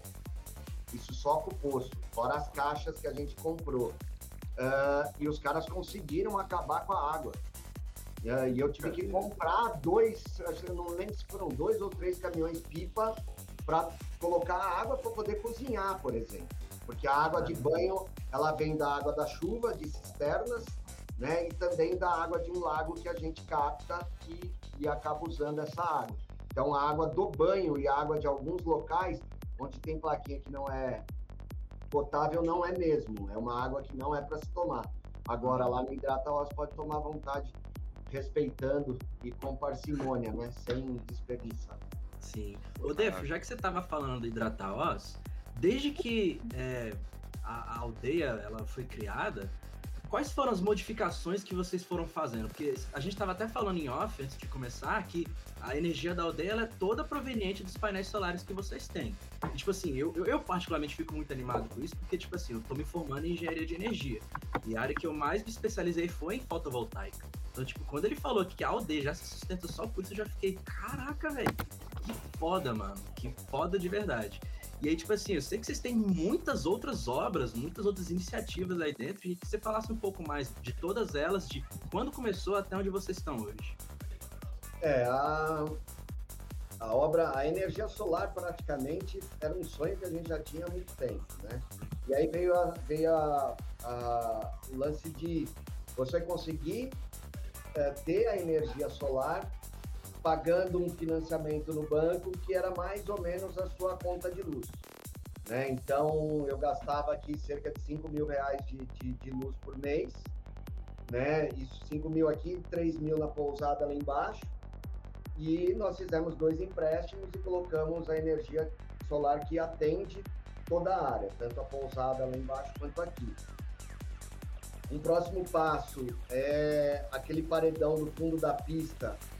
Isso a gente já está tentando parcerias com empresas internacionais, uh, que seria de fechar todo aquele paredão do fundo da pista com painéis de energia solar, uma parte dessa energia ser doada para todos os vizinhos daqui da aldeia, onde os vizinhos não teriam mais é, o gasto com energia, e para algumas associações né, que cuidam de, de uh, os velhinhos da terceira idade, pessoas com deficiência e tal. Uhum. Isso é uma, é um, não é um sonho, vai ser realidade, isso daí vai acontecer, nem que seja para a gente fazer, mas eu estou tentando parceria porque a gente já é autossuficiente, eu não preciso de mais energia. E às vezes tem uma empresa aí que quer investir, quer mostrar a sua marca, ela doa uma parte da energia que ela gera aqui, instala e ela comercializa a outra parte. Dentro da aldeia, a gente hoje tem a forneria, né, que é, um, é uma coisa, é uma novidade, que é, que é, que é o restaurante, e que virou durante a pandemia, é o que a gente conseguiu se manter. E tem um projeto, a gente tem um projeto de fazer uma pista de skate, um voo, na verdade. Olha só. É, já era para estar tá feito, gente. É, uhum. é assim, na verdade, não foi só a pandemia que, que, que acaba prejudicando, né? A gente, é, por conta daquele negócio que eu falei que tem vizinho que continua, saca? É, processando, enchendo o saco e tudo mais, aí você tem que ter advogado. O custo de advogado é um absurdo gigantesco, então é, é difícil. A gente já gastou muita grana com isso para se, né, para se proteger de coisas que nós não somos. Eu não trabalho, não pego droga, não faço nada disso, muito pelo contrário. A gente muda a cabeça de muita gente que sai, às vezes, do, do comercial e chega aqui e começa a entender que o seu corpo é o seu templo, ele é a sua maior, o seu maior bem então, a, cada um é cada um, cada um faz aquilo que né, o seu livre-arbítrio deixa, mas, poxa, você tem que se cuidar, você tem que se amar. Então, isso é uma das coisas que a gente passa bastante. Então, tem esse lance do, do bowl, que vai sair também, uma hora vai sair. Aí, nesse, a ideia é ter a pista de skate, uma sala de música e uma sala de leitura do lado. Pegar Como é que seria a sala de música? Oi? Como é que seria essa sala de música? Então, é um, é um espaço onde, e aí é sonho, tá? É a ideia do doido, da gente ter uma prateleira de vinil, uma prateleira de CD, uma prateleira de fita cassete, para mostrar para molecada que nunca viu isso, como que é. E, por exemplo, você vai andar de skate, você quer andar, tá bom, chega aqui, irmão, você vai ouvir uma música popular brasileira tocada nessa fita cassete. Você vai ouvir meia hora de música, você pode andar duas horas de skate. Só que você vai ouvir meia hora de música, só que você vai trocar ideia com o professor de música, ou comigo, ou seja lá quem, quem for que estiver lá, falando que você entendeu da música. Né? Uhum. Você entendeu a mensagem? Você não Cara, que, que, troca legal, mano. Tem é, e a mesma foda. coisa com a sala de leitura, tá ligado? A gente ter é, autores da região, autores brasileiros, Monteiro Lobato, que é aqui do lado, enfim. Ler interpreta. Uma das coisas que eu mais vejo hoje em dia é que a galera não sabe mais interpretar texto. Uhum. É, então, e eu faço, cara, é, uma. Eu falei que eu não fazia mais eventos fora da aldeia. Só que eu que organizo o Carnaval de Lagoinha já há três anos. Eu ganhei a licitação há três anos. Tem um bloco chamado Filhos de Caraca. coisa sobre no isso. final do bloco, no final do bloco, é trance na praça. É, Vou ter que passar isso. um carnaval em Lagoinha. É, não, é o próximo, vai ter o Unidos no carnaval, né? Então. Sim. Já aproveita e sai à noite. É, é, não, vai todo mundo da festa pro carnaval. O é o after, tá ligado? E, e a gente, eu percebi uma coisa aqui, é uma cidade que gosta muito de música sertaneja e a molecada no funk. Antes eu criticava muito, principalmente o funk. Hoje eu não. Sabe o lance de evoluir, parar de ficar criticando e vendo o, e parar de nivelar por baixo, que nem fazem com, a, com as nossas festas? Pô, tem vários funk que são legais. A batida do funk é gostosa, saca? Então, assim, você pode escolher aquilo que você vai ouvir. Ah, se você achar legal, beleza. É, é seu. É seu livre-arbítrio. Se, se você não acha, se eu não gosto, eu não vou nem falar que eu não gosto. Eu simplesmente não, não, não, não trato. E a gente tinha, eu, eu tentei colocar samba de roda, samba raiz, pra galera no carnaval. E eu percebi que eles nem conheciam, saca? Então, é, é, são ações pontuais para despertar, para mostrar o que o Brasil tem de bom em, em, qualquer ritmo, seja ele qual for, rock, samba, próprio funk mesmo, Paulinho Bochecha, etc., aquelas coisas antigas que a gente dançava pra caramba, etc. Então, é, é, é isso, sabe? Uh, outra, o projeto Macaúba, né, de, plant, é, de plantio de mudas aqui, é uma novidade também. A macaúba é uma palmeira. Teve uma galera que acabou tentando criticar, não, mas é monocultura, vocês vão plantar um monte de macaúba aí. Falei, poxa, eu já tenho 8 mil árvores plantadas nativas. Vou plantar 4 mil macaúbas. Monocultura seria das nativas, então, né? Porque tem mais. Não, é consorciado, é misturado. É, é, um, é um programa do Conexão Mata Atlântica, saca? De reflorestamento, traz bicho pra caramba. A, o coquinho dela é usado na indústria cosmético. Uma parte, uh, que é a casca do coquinho, você consegue fazer um carvão ativado que dá para gente usar em tratamento de esgoto, nos nossos tratamentos aqui, fica perfeito. Uh, e uma parte dela, a outra, uma outra, a amêndoa são duas partes, né? Uma das partes da amêndoa faz biodiesel. Caramba. Tá ligado? Então, assim, puta, olha, olha o que a gente tá colocando. E traz bicho pra caramba, arara. Só benefício. É, e, e a sombra pra galera. É uma sim, palmeira de 10 metros de altura. Que é o que a gente quer também, né? É, com certeza. É, o camping agradece. O camping é. ele fica mais protegido de vento, a gente sabe que aqui as chuvas são fortes, né? Então, até é legal as estruturas que hoje nós estamos fazendo e desenvolvendo, nós já estamos fazendo até com a aerodinâmica para evitar de ter problema de cair tenda, que a gente sabe que isso daí acaba acontecendo, já aconteceu, mas é aprendizado. Erramos, acertamos agora. E, meu, para um monte. Eu quero fazer uma, uma cervejaria aqui dentro. Já tem ah, um Ó, já o Eric, nosso amigo... A água tá alteia, mano. 280 metros, água pura, pra fazer cerveja. O Eric, nosso amigo aqui, ele mandou um comentário se ele podia morar aí na aldeia. Se você fizer uma cervejaria, eu vou junto com ele. Cara, eu, não, gosto, eu quase não gosto de cerveja. É, sério? Ah, você bebe alguma coisa? De ah, álcool? Tudo. Até tomo tudo, até ônibus errado de vez em quando. não, é. Não, eu gosto, gosto bastante. Cerveja artesanal, IPA, New England, é, e aí. Ah, maravilha. E a gente já fez alguma, alguns testes aqui com o Bruno, que é da Enes, que também mora aqui já. Uma coisa que vocês vão reparar quando vocês chegarem aqui, uma parte da aldeia, que é subindo para quem já veio, subindo o camping do morro, sentido pista, do lado uhum. esquerdo uhum. da rua, ela não é mais área de camping hoje. Lá é a Vila Aldeia.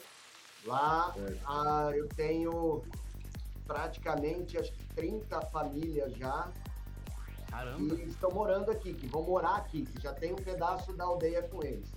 Uma parte foi, foi feito um, uma parceria com os próprios funcionários, né? Que eu na pandemia não tinha condição de pagar o salário inteiro deles. Aí eu dei um pedaço de terra em forma de pagamento e descontava, em vez de pagar o salário inteiro, pagava metade. A outra metade é o terreno. E uhum. vai ter uma galera morando aqui. Já tem algumas construções do Bong, da Babi, o Murilo Ganesh e a Tata também já estão já estão construindo a casa deles. O Lelis, o Rafa, tem tantas pessoas. E aí falou de morar na aldeia. Tenho espaço ainda, vamos. É, então, será que dá um espacinho pro boteco? É o chalezinho do boteco lá na aldeia. Então, eu tenho um sonho, na verdade, e é um sonho que vai, eu acho que uma hora isso vai acabar acontecendo, que é pegar realmente todo o espaço da aldeia e dividir com essa galera que está no mesmo no mesmo flow, né? Que está com a mesma vontade, que que, que entende o que é isso aqui e tudo mais. Uhum. E poder isso é briga, tá? Também nunca falei isso pra ninguém. É, é, é viagem da cabeça louca do Def quando não consegue dormir. Mas, ó, desculpa te cortar, Def. Toda grande ideia vem de uma viagem doida, tá? Sim, sim, sim sem dúvida. Imagina o seguinte, a gente ter aqui, uh, vamos lá, 500 famílias, tá? Com seus pedaços de terra respectivos. E os eventos que aconteceriam aqui, cada família abriga 10 pessoas na sua casa. Tá? Então você vai ter um evento de 5 mil pessoas, que é a capacidade tranquila que, que a aldeia comporta, só que cada casa, as pessoas dentro da. vivendo nos quartos dessas casas. Tá então você teria aí 500 micro mundinhos que com experiências totalmente diferentes. Ah, numa casa você vai ter uma alimentação X, na outra você você vai acordar com música de rezo, na, e assim, e aí, aí é brisa minha. É tipo um intercâmbio, então, né? Quando você é, vai morar na casa das outras pessoas, você vai morar na casa do alemão, na casa do americano. Isso, isso. E aí você, cada, aí você, sei lá, cada evento você vai para uma casa e, e vai vai fazendo esse, esse, esse, esse, fluxo girar. Isso é uma das coisas assim que eu vejo, lógico que não é para agora, não é para daqui dois anos, três anos. Isso é uma coisa futura. Mas eu vejo a comunidade já está se formando, né? Hoje nós já somos morando na aldeia mais de 30, né? Que já vivem aqui, já moram aqui. E já tem mais um monte para chegar. É que realmente muita gente perdeu grana e não consegue Sim. construir, fazer as coisas agora. Então, já tem essa mudança e quem sabe no futuro não tão longínquo a gente tenha essa tribo gigantesca mesmo da aldeia recebendo. Fora que aquele negócio, você não vai ter mais o problema de dormir na barraca que, que você não, não tá, você tá no sol às vezes, mas você vai estar tá numa casa onde essa casa tem suas peculiaridades, né? Então Sim. você vai ter que se organizar ali. E é tudo aprendizado, é tudo você sair da, da, da sua zona de conforto de verdade e compartilhar. É juntar, saca? É, é juntar as pessoas, é, é, é promover encontros. Né? Eu falo que a festa, isso, e isso é a magia que eu, que eu mais vejo nos eventos que a gente faz, e tem. Eu queria até escrever um livro, mas é difícil. Mas eu tenho alguns depoimentos de algumas pessoas. Por exemplo, eu tenho um cara que ele conheceu a namorada dele numa edição nossa. No outro ano ele ficou com ela. No outro ele casou. Hoje ele tem dois filhos e os dois filhos foram feitos aqui. Caramba! Saca? Então assim, você fala, você fala, você não imagina onde você chega. Uma vez eu falei com o Swarup, com o Juarez, o dono do Universo Paralelo. Falei, Swarup, você não tem noção a importância que você tem na minha vida. Saca? Foi o primeiro festival que eu fui, foi o Universo Paralelo. Então eu falei, você não tem noção. Eu voltei, eu fui, de lá, fui pra lá com moicano, né? Arrepiadinho e voltei de dread. eu fiz meu dread no Pelourinho tá ligado? Então, assim, mudou. E, e, casei no P depois, saca? Então, eu falei pra ele, você não tem noção a importância que você tem na minha vida. E eu tenho, eu realmente, até por ter trabalhado em acampamento, ter cuidado de muita criança, muito adolescente, eu tenho noção do poder que a gente tem na vida das pessoas. Tanto pro bem quanto pro mal. Dependendo daquilo que você fala, da forma que você fala, você pode ajudar muito uma pessoa ou acabar com ela. É por isso que eu pego, às vezes, no pé dessa galera que é hater, né? Que fala, que fica uhum, pegando isso. e querendo zoar os outros e não, não ver o outro lado.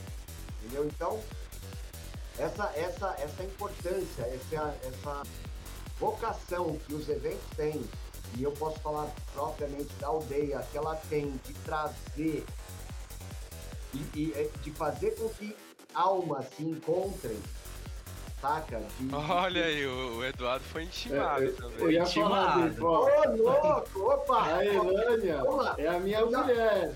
É então, a minha mulher, olha o recado que ela deu aí, ó. Foi... Então, é o seguinte, eu já vou te dar a letra. Você vai chegar na aldeia, vai passar no hidrata osso ou no hidrata aldeia, vai tomar a água, Aí você vai pegar o Eduardo, vai subir para a fogueira xamânica que a gente tem aqui do lado do lago, certo? Essa fogueira ela foi encontrada marcada através de energia daquelas varetas de, de cobre. Eu achava que aquilo não funcionava, mas funciona, porque fui eu que estava com a vareta, eu botei a intenção, eu quero a fogueira da aldeia, onde vai ser? Me guia, o bagulho me levou para lá. Então, aí eu fui para a porteira e falei assim, nossa, vamos voltar, agora vamos ver se ela me leva lá de novo. Me levou. Bom, enfim, a, a fogueira tem uma energia absurda. Na fogueira, ela é orientada pelos pontos cardeais, né? Então tá lá leste, oeste, norte, sul. No leste eu tenho a árpia, que é o animal de poder do leste pra gente aqui, que é uma águia. Uh, no norte eu tenho uma, uma macaca prego com um nenê humano no colo. E isso foi uma cutucada, porque quando a gente fez essa fogueira, o pessoal estava matando os macacos por conta da febre, da febre amarela, era febre amarela, acho que era isso. Estava uh, matando os macacos por conta disso, então foi uma cutucada mesmo. Então tava, tem a macaca. Uh, pro oeste, pro oeste tem a tartaruga marinha e pro sul tem a onça pintada prenha. Então você vai tomar água, vai entrar por debaixo da macaca, dar duas voltinhas na fogueira e sair pela onça pintada prenha. Três é... pessoas fizeram isso, três pessoas engravidaram. Rapaz, Olha, então, ó, anotou tudo aí, Elânia? A, a, a, minha mulher não quer passar nem perto da fogueira. ela, ela já vem com o balde de água na fogueira, né? não, não, não quer nem chegar perto. Ela falou, não, ali eu passo, eu dou a volta, não tem problema. nem que eu caminhe mais, relaxa. Mas é, é, é uma vocação. A, a, gente, e é isso, a gente não tem noção. Ah, a gente que veio pra cá e parou de fumar, a gente que veio pra cá e, e, e teve aqui um insight de, de, de, perdão do pai, saca? Tem, tem várias histórias que, que aí você vê, você fala, poxa, eu vou parar de fazer isso.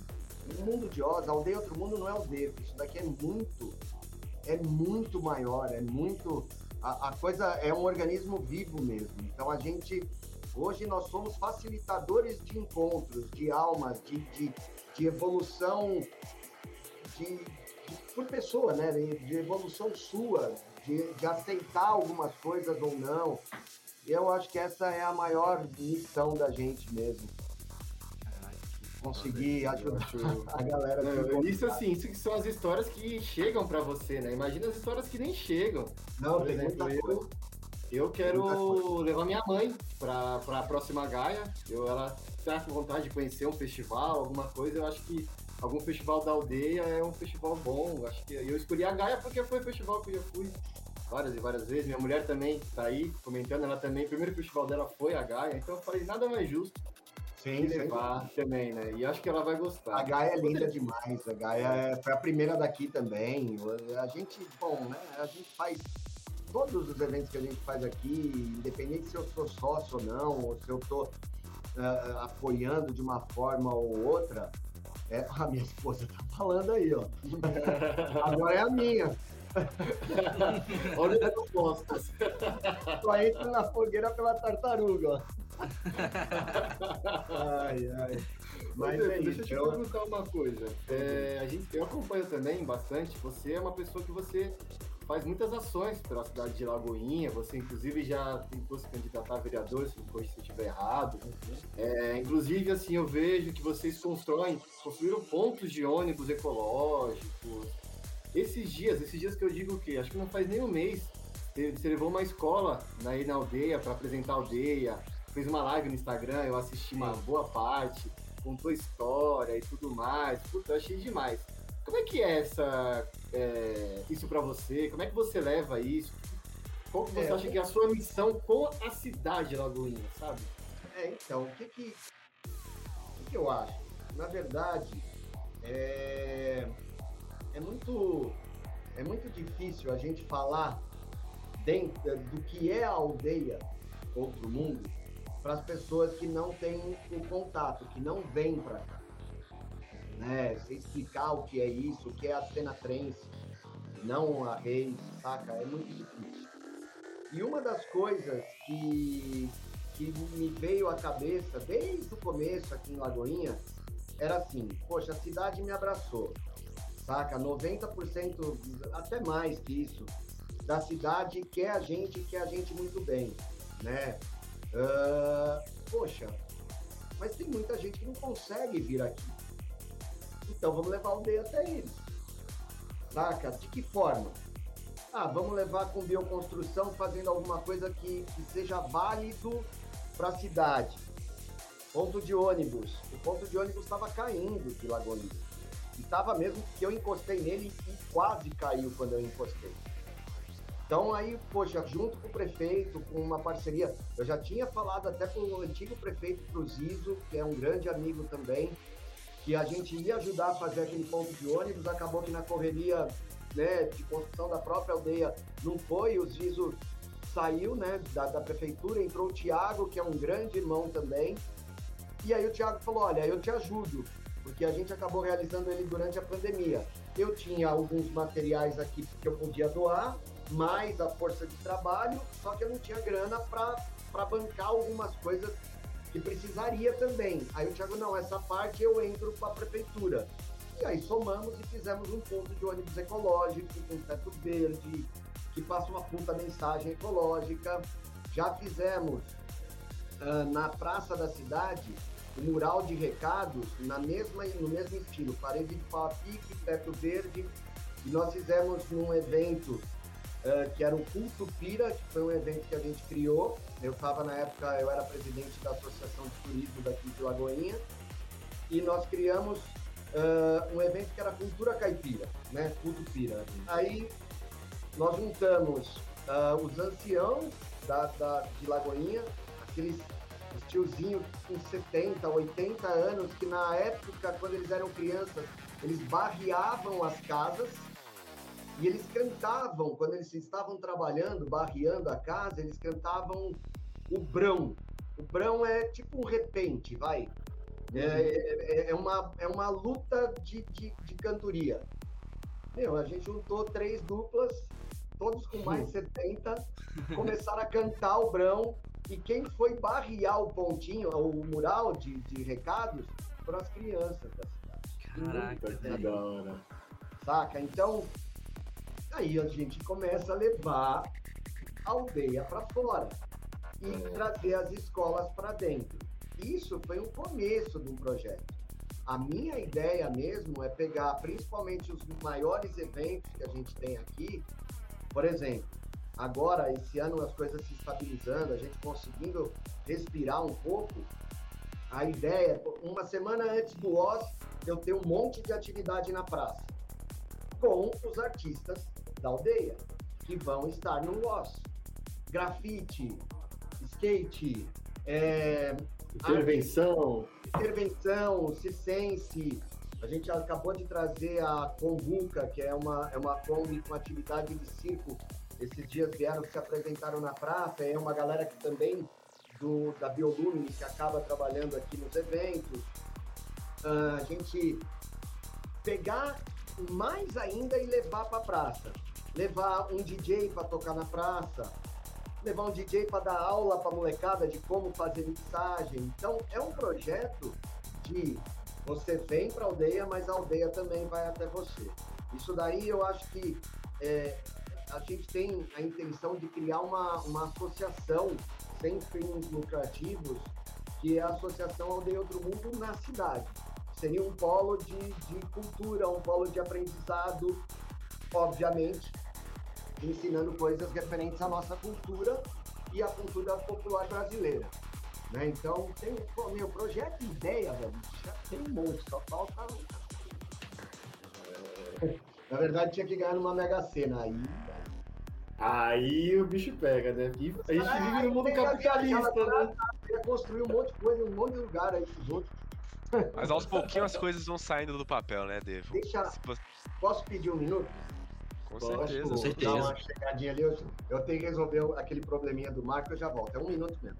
Não, tranquilo, Não, tranquilo. a gente fica batendo um papo aqui entre nós, ó. E aí, galera do chat, e vocês aí que estão aí, ó, deixa eu, vamos dar uma, vamos dar uma moral aqui pro chat, ó, a Letícia falando que o primeiro festival também foi a Gaia, que inclusive eu estava, e ó, o Defo não tá aí, mas a Letícia e o Arte foram, é. foi formado na Gaia foi na, na aldeia, entendeu? Ah, que legal, A gente, sabia, dava, a gente começou a fomentar a ideia na Gaia. Eles foram junto comigo. Na moral, será que rolaria também? Porque eu ia achar interessantíssimo. Pensa, né? Vou pro meu primeiro festival, tá ligado? Porra, saindo desse momento todo fudido que é, é esse Covid, né, velho? A gente tendo um, um reset na cena. Porra, conhecer uma pessoa massa que curte o Psy, pô, ia ser diferenciado falar ideia, hein? Estamos indo é. dispostos, né, Afonso? Os dois solteiros aqui sim. Mano, eu vou só paz e amor pra esse festival, tá ligado? Sim, mano, aproveitar ao máximo, Ó, se o. Eric falou que você vai arrumar uma nega no, no- na Gaia, ou no Adana, o Eric. Ô, caramba, confundi tudo aqui. ó. o Eric falou que você vai arrumar uma nega, Afonso. Deus Ô, te glória. ouça. Ô, glória. E vai casar no Adana. É isso. É, se o. Devo casou no universo paralelo, por que que não posso casar na Adana, né? É, pelo amor de Deus, pô. Casar Nossa, no mano. Véi, se o pessoal soubesse a- o tanto de vontade que eu tô, velho, de ir pro Adana, tipo, o pessoal fazia o Adana hoje, só de dó, do tanto de vontade que eu tô, velho, pelo amor de Deus. Tá chegando, Eu meu cara. Um negócio da hora de ver como que a aldeia mudou e tudo mais, como tá crescendo, que o Main Floor da Gaia de 2018 é no espaço do chill out de hoje em dia. Então, Você Sim. pensa no quanto o festival evoluiu, cara. O festival que eu digo, né? Ah, o lugar evoluiu, né? Pois Mano, é, eu velho. de vontade de conhecer a aldeia, cara, porque assim, eu, na minha visão aqui de alguém que mora totalmente longe, é, não faz parte do circuito, digamos assim, da, dessa região do Sudeste, eu penso na aldeia como a casa do Psytrance no Brasil, cara. Tipo, é lá onde acontecem os maiores eventos, sempre estão os melhores artistas se apresentando por lá, e lá tudo foi feito, foi pensado com esse propósito, né? De realmente servir ao público, servir com essa proposta diferente, de ser um ambiente com esse intuito, né? Com essa energia boa, né? Todas essas Pois é, possibilidades. Eu lá acho dentro. legal, e até que o David tá voltando aí, só pra falar, abrir um parênteses. Outro dia eu tava explicando, tava falando com um amigo meu que assim, ele ter uma noção de o que que é rave e tal. Falei, pô, cara, a gente vai trocar ideia com um cara que ele é dono de um espaço, o cara construiu tudo, não sei o quê. Pô, puta, o cara tem dinheiro, né? Eu falei, não, eu acho que o cara é doido mesmo. eu acho que o cara é doido mesmo. É assim, é, uma coisa é inegável, A gente, a gente tem uma dívida absurda, principalmente agora depois da pandemia. É porque nada que Mas você fez é de graça. É, é inegável, é inegável que a gente é rico, que é milionário. Se você considerar tudo isso aqui por um valor, É. Puxa, nossa, e eu, eu falo que a nossa maior riqueza é realmente ter tudo isso. Não ter, ser hoje o guardião da aldeia, saca? Porque nada disso aqui é nosso, isso aqui vai ficar. Uhum. Então, assim, puta, esse cara tem dinheiro? Com certeza. Tem, tem não? Tenho, tenho. Tenho dinheiro aqui, saca? Tá tudo aqui Materializado. tá materializado. Não tem grana no banco, mas tem a loucura de fazer uma parada dessa, saca? E é isso. Porque tem gente que fala uma coisa no acampamento no IR, eu contava uma história no Fogo de Conselho que era que falava do carinho, né? O que a gente tinha que dar carinho para os outros. E o carinho era representado por um algodão. Na verdade, isso era era era o que é dando que se recebe, saca? e a gente se materializava o carinho num algodãozinho que você podia dividir e entregar para as pessoas. A maior riqueza que a gente tem é isso. E a aldeia é isso, é o carinho que está materializado aqui que a gente pode dividir com todo mundo, entendeu? Então, é, é, é, uma, é uma coisa que custou realmente uma fortuna fazer tudo isso, mas foi em doses homeopáticas, né? Vai fazendo um pouquinho aqui, um pouquinho? Ali, É, porque se você para e pensa assim, se você mostrar pra alguém uma, sei lá, uma foto, um vídeo da- de quando vocês entraram na aldeia pela primeira vez, mostra hoje e fala, pô, Não, o cara gastou, absurdo. É surreal. Você não conta toda a trajetória, como é que foi É, passo a é passo, surreal. fala, nossa. E tem, tem, e só que é assim também, muita coisa aqui, muita coisa mesmo. 90, e 99% das paradas aqui foi tudo a gente que fez. Né? Eu falei que hoje eu tô trabalhando como empreiteiro, construindo casa, tô mesmo. Eu tô até projetando, desenhando. Desenhei a casa do Tiago, psicólogo, que é um dos psicólogos que trabalham aqui com a gente no Redução de Danos, que é uma casa hobbit, uma casa dentro da terra. Né? Então, assim. Caramba! É, não, é muito louco, o bagulho porta redonda, igual igual o filme, né? Então, A gente é tudo louco, a gente gosta. É que não basta ser louco, você tem que se unir com gente Tem mais doida ainda, né? É, É, não, tem que passar o limite, é, não. ainda E bem aí- que a gente tem a gente. É. Vai, né? E a gente, a gente faz com muito amor. Então, você, quando você gosta daquilo que você está fazendo, é muito mais barato você mesmo fazer. A nossas, as nossas construções, muita, muito, né? A, a maior parte delas são bioconstruções, onde você usa mais terra do que cimento. Então, ela é, se é a gente que faz, ela acaba sendo uma construção mais barata, porque a mão de obra é nossa, né? Então acaba tendo um, é, ela é mais normalmente ela é mais cara de se construir porque ela demora um pouco mais, mas no nosso caso que a matéria-prima que é a terra propriamente dita a gente tem um monte, né? E, a mão de obra é nossa, então ela acaba sendo um pouco mais mais barata também. E, e é isso, e a transformação é constante. E todo mundo que está aqui hoje, todos os colaboradores, toda a galera que vive aqui, que mora aqui, ah, eles amam demais aquilo que eles fazem. Eu vejo todo mundo se desdobra, todo mundo eh, se empenha. Tá? Hoje, hoje e, e assim, você vê né, agora na produção da Dana, de volta, a felicidade estampada na galera. tá ligado? A galera tá cansada. A gente começa aqui o nosso horário de trabalho, eu acordo 4 horas da manhã. Quando é 6, 15 para 6 estou na academia, volto da academia 15 para 7. A galera, da, a galera geral, que tá, tá na montagem geral, eles, eles chegam aqui às 6, tomam café 6 e 15, 6 e meia eles já estão no trampo. E vão até às 5 horas da tarde. Então é ralado. puxado. E me É. corrija se eu estiver errado. A, muitas das pessoas que trabalham, a maioria das pessoas que trabalham aí são da região aí também, né? Então, é, é, 80% é daqui de Lagoinha. Eu estava até falando para os meninos uma, a- quando você estava no trabalho. A gente, eu tinha é, uma equipe que era basicamente formada por pessoas que montavam festas. Né? Então, era uma galera que estava aqui sempre, enfim. Com a pandemia, muitos deles acabaram é, arrumando trabalhos fixos né? E foram para outras cidades. O Fabinho japonês está lá no Paraná, o Agenor está em Goiás, saca? Então teve uma galera que, que, que vazou. Porque tinha que vazar, os caras tinham que trabalhar, tinha que comer. Não tinha mais evento. Né? E agora, quando teve o retorno, a gente tentou trazer de volta, mas a galera já estava trabalhando. Então não dava mais. E aí foi a grata surpresa que nós trouxemos pessoas que estavam acostumadas a trabalhar na roça ou trabalhar como pedreiro, saca? Plantando eucalipto. E trouxemos os caras para fazer as construções da festa. Para montar tenda, saca? E, meu, eu tenho, eu tenho N casos de, de, de o pedreiro que era aquele pedreiro convencional que hoje ele já não faz mais as coisas convencionais. Ele já bota É o pedreiro com currículo já.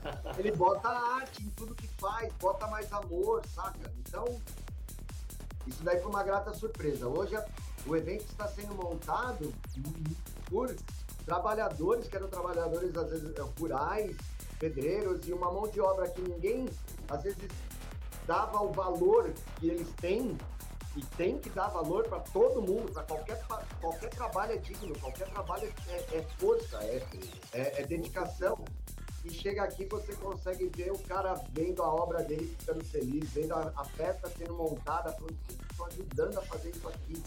Então, para mim, isso é extremamente gratificante. Pagável. Bem paga. Cara, Defo, e até mesmo dentro desse contexto que você comentou aí, né, que o pessoal já tá trabalhando a todo vapor aí na construção da Dana, que já tá logo ali.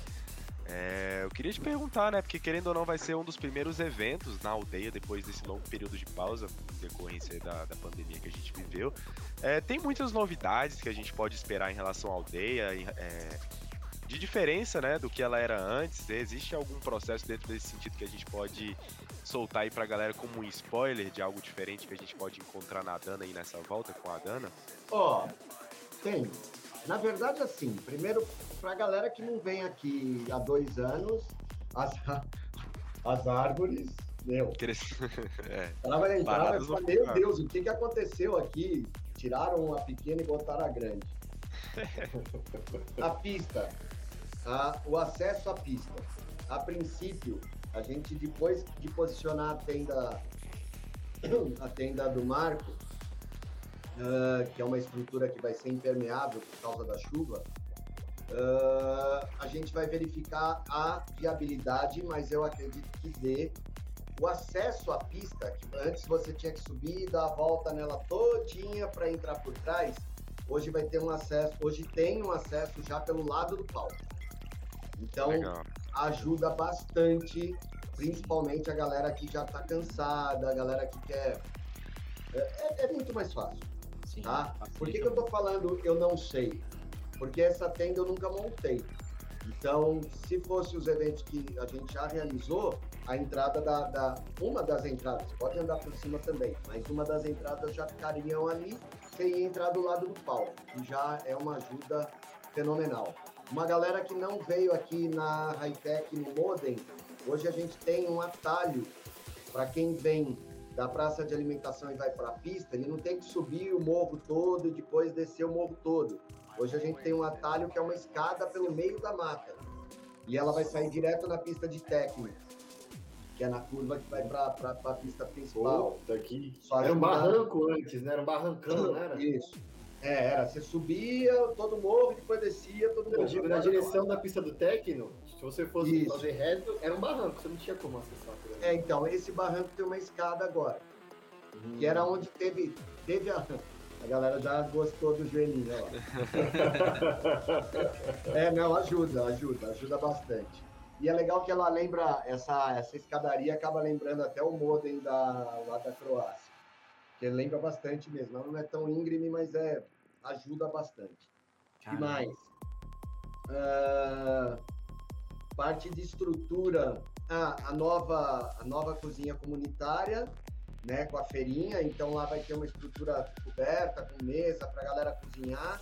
O Marcos já deu, já conversou também que a gente decidiu, né, dar mais um voto de confiança para a galera, para a galera poder trazer algumas coisas de comida Sim. né? Então isso daí vai, é para ajudar mesmo, porque a gente sabe que tem uma galera que tá quebrada e a feirinha também vai ter as coisas para vender lá que dá para cozinhar na cozinha comunitária também. Então isso vai ajudar bastante o povo. Ah, que mais? É, a forneria, né? Aqui o restaurante, isso daí me perguntaram muito se a forneria ia estar aberta. Sim, vai estar aberta, vai estar aberta como forneria, então no almoço vai ter arroz negro com salmão, risoto de, de cogumelo, Ô, delícia. é, Caramba. risoto de tomate seco com rúcula, ah, picanha. O é, pessoal vai picanha passar bem lá. batata. Vai, vai. Na forneria eu tenho vinho, tem uns vinhos. Vamos tirar um vai- dia pra jantar lá, rapaziada, Na na, moral, moral. pô. Fazer Dia o 31. jantar. Vai ter por- por- porção, saca? É um restaurante, é uma forneria. Na noite, pizzas, pizza estilo napolitana, feita no fogão, no, no forno a lenha. Então, é legal. A gente fez uma lojinha do lado da forneria também. Essa, essa lojinha vai vender doce mineiro, uns potes de doce de 400 gramas. Meu Deus do céu, velho. Dieta difícil. viu? Caraca. É. Ah, mas As, as roupas, as coisas também daqui da aldeia, nessa, nessa lojinha. é, o Marco postou nos stories, acho que ontem, né? Essa lojinha. É, Foi, então. foi é. isso. E a área de cura, hoje ela. Ah, a geodésica, a antiga área das crianças, né? Que é aquela cúpula que fica ali na região do lago, hoje ela está totalmente coberta. A área de cura vai ser lá. E a área das crianças foi para frente do Hidrata que era onde era o mercado. Então, para a galera da, da cura também, que vai para massagem, para o reiki e tudo mais, lá tá bem mais é, amparado. Ah, o camping da família também isso mantivemos. E esse camping da família é o camping que é, é disponível para as pessoas que estão vindo com crianças e com portadores de necessidades especiais também. Que mais? Ah, gente, eu acho que assim, de, de estrutura, fora né, a revitalização de tudo ah, que a aldeia já tem, eu acho que é isso. Se eu lembrar mais alguma coisa, eu vou falando. O que já é muita coisa, né? É bastante, é bastante. A portaria a gente está melhorando, né? Uh, o, o camping cabana, que é o camping do Adana, que é um camping coberto, diferenciado, que a pessoa não precisa trazer barraca, as barracas são montadas, uh, também vai ficar num lugar legal, tem um banheiro container que as pessoas podem tomar banho. Ah, as duchas, as nossas antigas duchas eram 40 duchas, né, naquele espaço uh, que era feito de pallet, só que a última chuva forte levou. É, levou mesmo. É, aí a gente resolveu já fazer ela de alvenaria, então agora em vez de 40 são 54 duchas, uma para cada lado para portador de, de, deficiência, né, de necessidade especial, cadeirante, duas para criança para cada lado, claro que a criança quiser usar as maiores pode também, uh, só que são 14 a mais, né, fora as outras que a gente já tinha, e a capela de Nossa Senhora Aparecida, que é novidade também que ninguém viu, ela é a nossa mãezinha.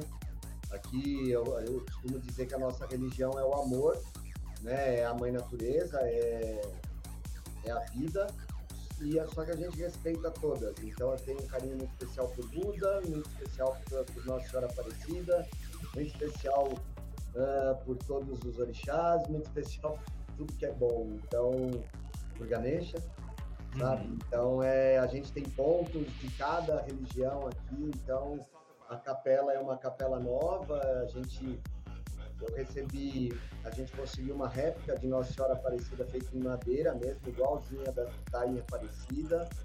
Recebi o manto dela, da neta da pessoa que fez o primeiro manto de Nossa Senhora lá de Aparecida e a coroa dela eu recebi agora de um amigo de um grande amigo, o Dr. Marco Aurélio, uh, lá de Aparecida também. A coroa estava com ele há 20 anos e ele deu de presente para a gente, quando sentiu que estar aqui. E é um espaço sagrado, é um espaço que, independente da religião, é um espaço de paz, é um espaço que está alinhado. Aliás, isso é uma história legal. Quando eu fui construir a capela, também nesse lance de culturar as energias, ela está exatamente em cima de onde nós identificamos a reserva de turmalina, primeira parte da reserva de turmalina negra. E eu fui alinhar a capela através do Google Earth, eu fui alinhar a capela com Aparecida, né, com a Basílica de Aparecida. Eu não acredito em coincidência. Né? Aí o que, que a gente fez? Eu peguei e tracei uma, uma linha reta até o altar de lá saindo do altar daqui. ah, deixa eu ver por onde essa linha reta passa, saca? Do nada, sabe besteira de ficar olhando? Uhum. Meu, a linha passava em cima do palco da festa que a gente fez em Aparecida. Caramba! Não é do lado. A foto que tinha no Google Earth na época é, foi o palco, foi o primeiro palco que a gente fez lá. E, a, e o topo do palco era uma pirâmide. Ela passava em cima da pirâmide. Você diz de acordo com as coordenadas do, do Google é, Earth? o que, que eu fiz? Eu peguei uma linha reta, saí daqui uhum. da aldeia e levei lá em Aparecida. Uhum. Essa linha reta, né, que aí fica registrada no Google Earth, ela passava em cima do palco de Roseira, Caramba, do outro véio. lugar que a gente fez a festa. Alinhado perfeitamente. Aí eu falei, não, não é possível. Como é que pode um negócio? Isso não é coincidência. Eu não acredito em coincidência. Saca? Aí eu mudei. Eu falei, deixa eu ver da minha casa pra Aparecida.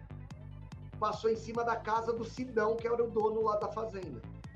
Só, cara. Ah, é coincidência. Ah, não, ah, é, tá bom, é coincidência. Doideira, é né? É, confia, confia. É, eu, eu falo isso, é coisa dos meus guias alienígenas aí, dos meus irmãos das estrelas, que, que tá, tá tudo alinhado, a gente tá tudo conectado, tá, tá tudo amarrado. Então, é muito louco, muito louco mesmo. É, aliás, a última loucura que eu falei até, prometi para uma galera aqui que eu ia soltar uma bomba, falei para vocês também, né? Eita. É, o Edu comentou o lance de ter saído para vereador aqui na, na cidade. Sim, eu saí, uh, eu tive 90 votos, aqui se elege com 110, mais ou menos. Uh, só que eu não fiz campanha nenhuma, né? Aqui, cidade interior, tem muito aquele negócio de você ir na casa da pessoa, apertar a mão dela e pedir o voto dela. Tava no meio da pandemia, eu não faria isso, porque a gente, além de estar fechado aqui, eu achei que era um risco desnecessário. Uhum. E mesmo assim, eu acabei. Foi uma votação muito expressiva para um cara que não saiu de casa, saca? E mal fiz coisa na internet, porque aqui não é todo mundo que tem também. E foi uma primeira experiência. Eu falei, ah, deixa eu ver qual que é. A ideia era fazer algumas coisas aqui para a cidade mesmo e, e tudo mais. Claro que quando você não é eleito, a gente fica triste, né? É óbvio. Eu achava que ia aí, enfim. Não, não vou mais mexer com isso, não quero mais saber, tá, não sei o quê. E aí eu acabei, né, tem um deputado, que é o Caio França, que é do PSB, do, do partido que eu faço parte, hoje eu sou presidente do partido aqui na cidade. Ele já foi prefeito aqui da, aqui pertinho, São Vicente. É. E trocando umas ideias com ele, rapaz novo e tudo mais. Óbvio, tem um monte de gente que apoia e um monte de gente que não gosta. Isso faz parte, eu respeito quem não gosta. Porém, o pouco que eu conheci e o pouco que eu acompanho a trajetória do cara, primeiro, eu vi que ele tem a plataforma dele e as ideias dele batem muito com as nossas, com a galera do Trance. Ele luta pela cannabis medicinal, saca? Pela aprovação da cannabis medicinal na rede pública, uh, defende as minorias. Ele é, o, ele é o presidente da comissão da, da Alesp de meio ambiente, é um grande parceiro e defensor dos direitos dos animais. Então tem muita ideia que bate, saca? E a gente, né, por conta de problemas de perseguição ideológica, né, aqueles problemas que eu falei de advogado e tudo mais, que a aldeia tem, a gente tem problema, a gente tem alguns limites a serem seguidos de som, tem às vezes a galera não entende porque o som não mata o cara na frente do palco, é porque esse som ele segue normas internacionais na frente do palco e eu tenho normas nacionais para seguir nos meus vizinhos, eu tenho que fazer do jeito certo. E o som, por que, que a gente usa Pure Groove? E dessa vez no Adana vai ter muito mais caixa e vai trabalhar diferente. E o som não vai sair tanto para os vizinhos, por exemplo. Só que a gente é, tem a perseguição ideológica, o preconceito mesmo. Que esse cabeludo todo tatuado, cheio de dread, cheio de dread faz? O cara deve vender droga para ter tudo aquilo, para conseguir fazer uma aldeia, saca? Então existe uma perseguição ferrenha, sabe? Uma parada que é difícil. E uma parte dessa, dessa, desse jogo de perseguição estava incomodando demais a mim. Por exemplo, eu vou dar um exemplo para vocês. Eu fui condenado por crime ambiental porque a vaca de um dos vizinhos aqui saiu correndo quando eu liguei o som. Tá? Caramba, é, rir mesmo porque é um absurdo. É, até porque não, não, existe nenhum estudo que fala sobre isso, né? Sobre o impacto de uma música nesse na determinado vaca. animal, na vaca. Às vezes ela tava que, curtindo. É, só, que dia, é, só que no dia do, do no dia da, da audiência que eu fui conversar com a juíza, saiu uma matéria no canal rural do UOL, que era assim, olha a matéria, música eletrônica aumenta em 20% a produção de leite em gado leiteiro. Beleza. Não tem estudo, só que um veterinário fez essa matéria e era uma caixa de som gigante com duas vacas deitadas do lado. Eu mostrei para ela, eu falei, Vossa Excelência, a senhora me perdoa, mas não existe é, estudo sobre isso. O único que a gente achou é essa matéria que saiu semana passada e ela de novo, a gente cada um, cada um faz do jeito que quer. Mas a gente sente que tem um, um, um viés ideológico, um viés de não acreditar. E, e, eu sempre falei, tanto para o promotor, para a promotora, para o delegado, para a juíza, antes de falar alguma coisa, antes de julgar a gente, vem conhecer, vem na aldeia, compra o seu ingresso, passa pela portaria, entra e depois que você deu toda a volta aqui na aldeia, você vem aqui em casa e fala: Olá, eu sou promotora, promotora, sou a juíza. Eu te devolvo o seu dinheiro do seu ingresso e eu tenho certeza que a sua cabeça vai mudar. Porque a gente faz tudo com muita responsabilidade, muito amor, a gente trata de todo mundo, a gente tem o direito à celebração. Está escrito na Bíblia que a gente tem esse direito de celebrar. Isso é, é, é, é santo você dançar, você viver, você ser feliz, você é, compartilhar com seus amigos essa alegria. Então, eu, cansado, fui pedir ajuda pro Caio. Falei, Caio, poxa, eu não gosto de pedir coisa, pedir coisa para político também, não era, nunca foi a minha ideia.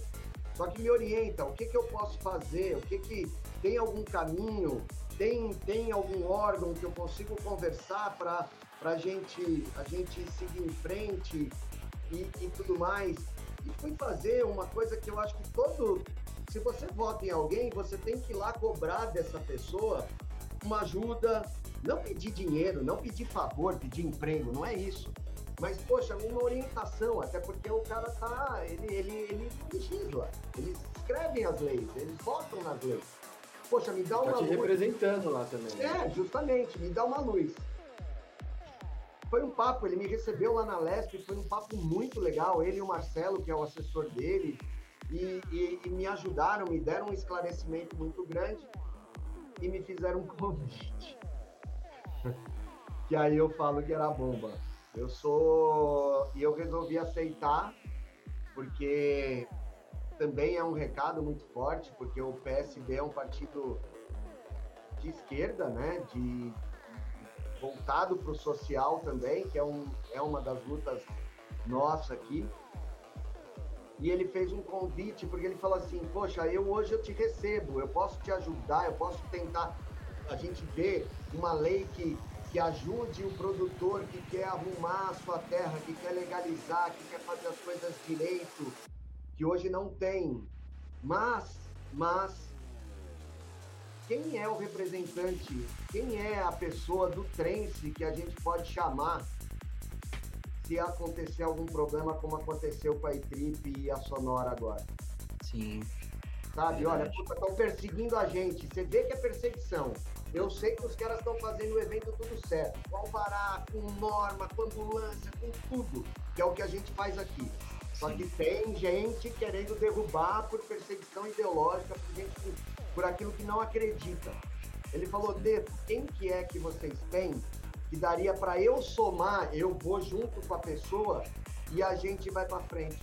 Não tem ninguém. A gente não tem representatividade na política. Os evangélicos têm, a bancada evangélica tem. A bancada da bala tem.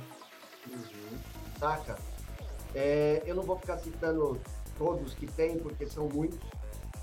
Só que a gente. Ah, eventos. Quem que é de evento ligou alguma coisa pela gente? Sim, algumas pessoas sim tentaram fazer alguma coisa, mas você não tem. Quem que você corre? Para quem que eu peço ajuda? Ah, hoje eu tenho o Caio, mas o Caio não veio pelo trem.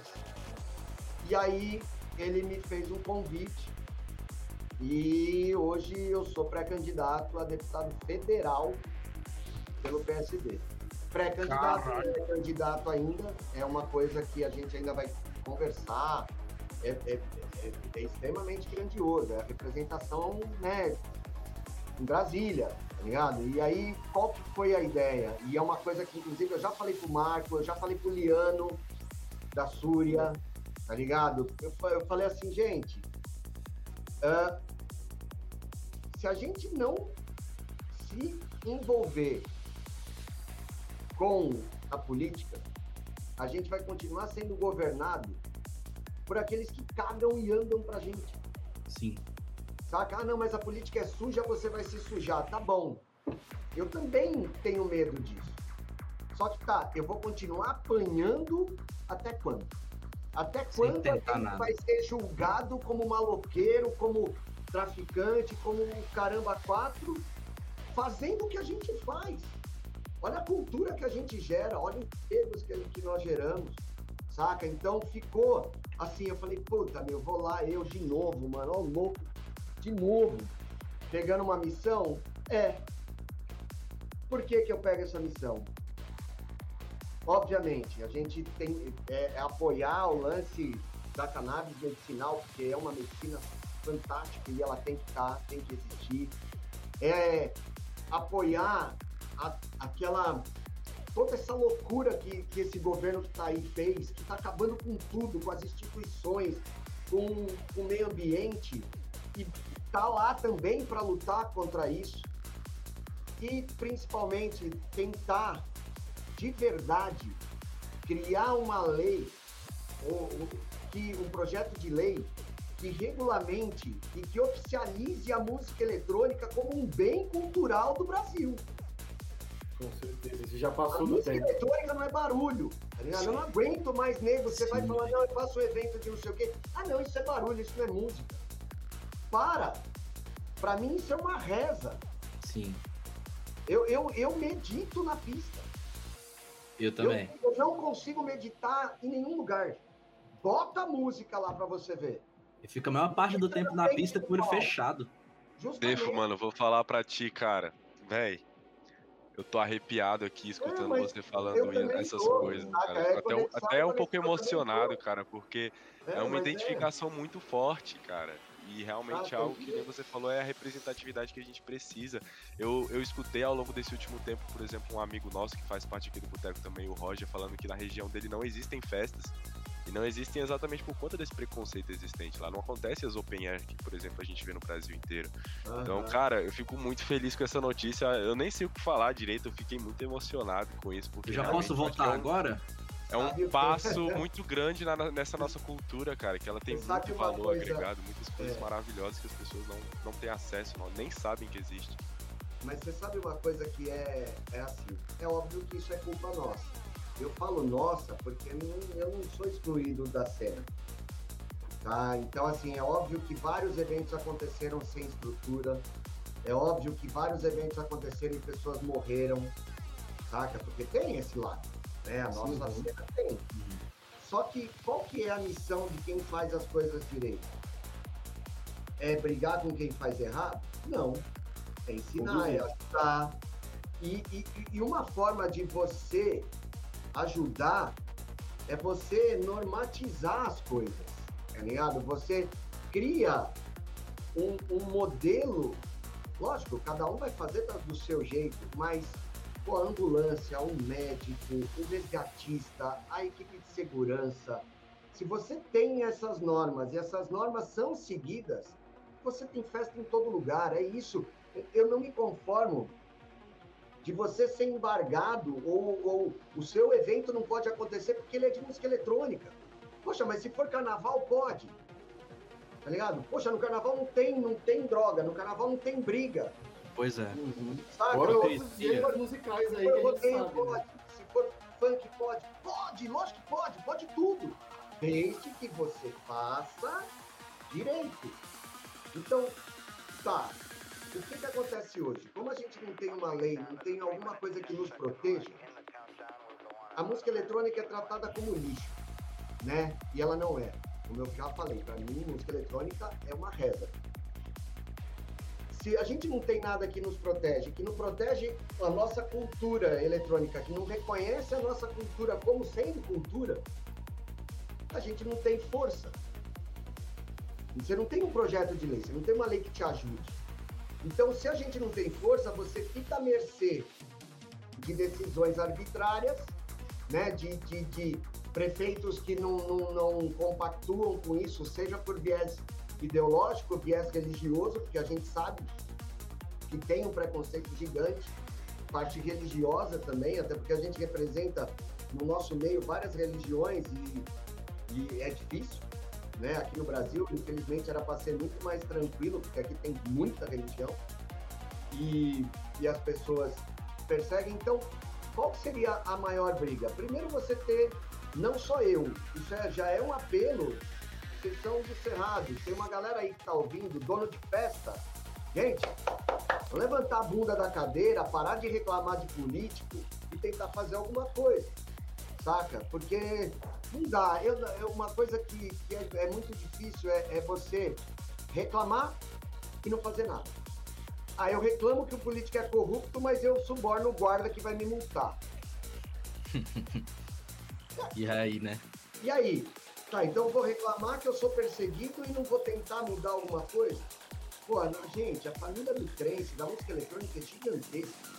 Se a gente conseguisse colocar um representante por cada estado, tá ligado? Porra! Puta, Aí, isso Nunca vai mais ser ia um puta avanço. hein? Problema. E é o que a Aí música eletrônica mudar. merece, cara. E Aí assim, tá não se estende só a trance, sabe? Tipo assim, pode ser um que chegue Não. é, como trance, Sim. como pioneiro. A música eletrônica no geral, a música uh, chill out no geral. Chill out tem alguém que representa? Tem. Não tem. Saca? Então, assim, poxa, se entra eu e entra mais alguns, mais fácil. Se entra um só, também vamos pro pau, não tem essa. Até porque o próprio Caio França, que, que vai sair também candidato aqui para o estado, ele é pré-candidato também, já é deputado, mas ele vai sair pelo, pelo estado de São Paulo, é outro cara que vai lutar pela gente aqui no estado. Porque agora ele já entendeu, ele provavelmente vai dar uma passada aqui no Adana. Então já muda as coisas, entendeu? Então não era uma coisa que eu queria fazer na vida, de verdade. Eu tinha a mesma cabeça de falar que a política é suja, que você vai se sujar. E não, gente. Não tem Não essa. tem de você- jeito, né? Você vai, você vai se sujar se você quiser.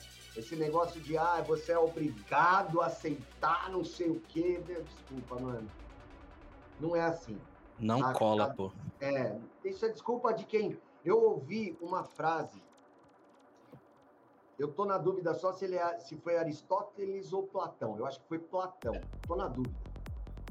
Que diz mais ou menos assim, que é o castigo dos bons que não se envolvem com política é serem governados pelos maus. Tá ligado? E isso e isso fez virar a chave. Então, o castigo daqueles bons que não se envolvem com política é ser governado porque não presta. Porque se você reclama de tudo que os caras fazem e não faz nada. Com certeza. Então vamos lá, o doidão da rave de novo. O cara do dread. é, o malucão do thread. Partindo para ser candidato a deputado federal, o pessoal Pô, falou de número, essas coisas eu nem sei, eu, eu, assim. É, e também foi muito legal esse lance da, da- do candidato a vereador. Gente, vocês não têm noção. Teve uma galera que votou em mim na cidade dele. Verdade, mano. Aí foi por outro Não, candidato. Não, é, aí aparecia o foto. Ô, Defa, eu ia votar em você aqui em São Paulo, só que o 40777, que eu sou apaixonado pelo número 7, é o meu número, tá ligado? Aham. 40777 aqui em São Paulo era uma mina. Ah, eu vi que era do, do seu partido, e o seu número eu votei. Ah, que não foi só aqui não, foi aqui, Ribeirão Preto teve, Americana teve, saca? E a galera mandava recado, pô, não, é- não era você, mas a gente foi como Deu aquela. Então, Cara, assim, muito foda. já desde eu falei que eu ia lançar uma bomba, e é uma bomba porque uma galera não queria que eu participasse, só que eu, eu, eu até falei, eu falei, eu acho que agora, pro ano que vem, dá pra gente agarrar uma missão dessa, porque também é uma missão de, de autoajuda, vamos dizer assim, de, de autoproteção, não autoajuda, auto, autoproteção, porque é óbvio que você ganhando uma expressão fora, né? ah, e podendo lutar por uma lei que te ajude, que, que- que te, te proteja e que não, não é favorecimento, mas que te dê condições de você continuar fazendo ah, o bem que você acredita que faz, e eu acredito que a gente faz muito bem, né? É, dá para ir, saca? Dá para ir o ano que vem. A aldeia está praticamente montada, ela está praticamente arrumada. A gente está brigando aqui para aprovação de uma lei na cidade também. Agora, na sexta-feira, a gente vai ter uma consulta pública lá na Câmara, que é uma lei né, muito importante para o bairro, que, que nomeia o bairro do Mandutinho aqui como uma zona de interesse econômico, social, cultural e educativo. Justamente para isso, saca? Já é um poder de lei. Porque hoje o que rege é uma norma, e uma norma não é lei. E a norma ela pode ser interpretativa, você pode é, pegar uma parte dessa norma e usar só uma parte dessa norma para tentar me prejudicar. A parte que me ajuda, ela é esquecida. Uhum. Só que peraí, se tem a lei, se a lei tá certa, se tá. E, e não é só para mim, né? Não é só para aldeia, é para o bairro, é para a cidade. Então é lei, gente. Não adianta. Nosso mundo é regido por leis. Nós somos uma, uma sociedade é, que tem que seguir leis. Né? Nós uh, somos permeados por elas e elas são necessárias em 99% das, das vezes. E se é assim, assim será. Vamos tentar fazer uhum. leis que também nos ajudem. Não, não é para passar pano em nada, não é para deixar nada. Vamos acertar o negócio?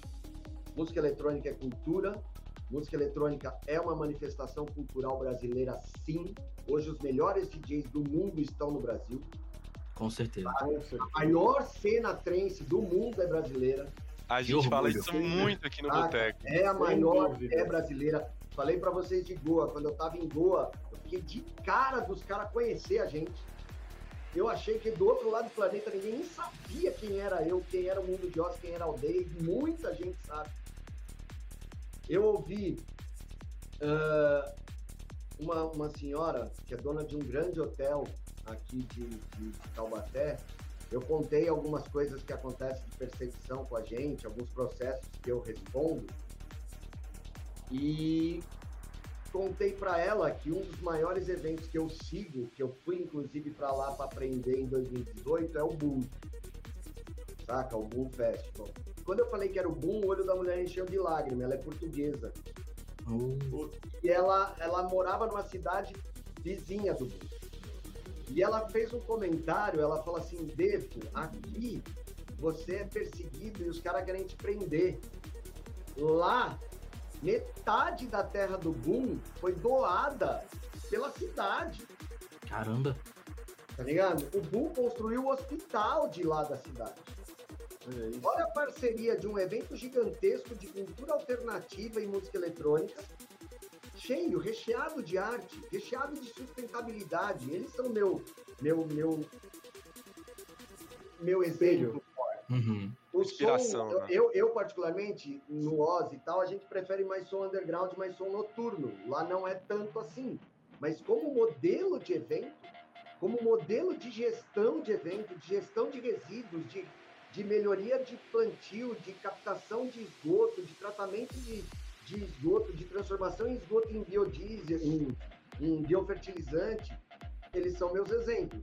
E ela virou, ela falou, poxa, aqui os caras querem te prender, lá eles deram terra. Lá Olha você quer ganhar uma medalha de honra ao mérito.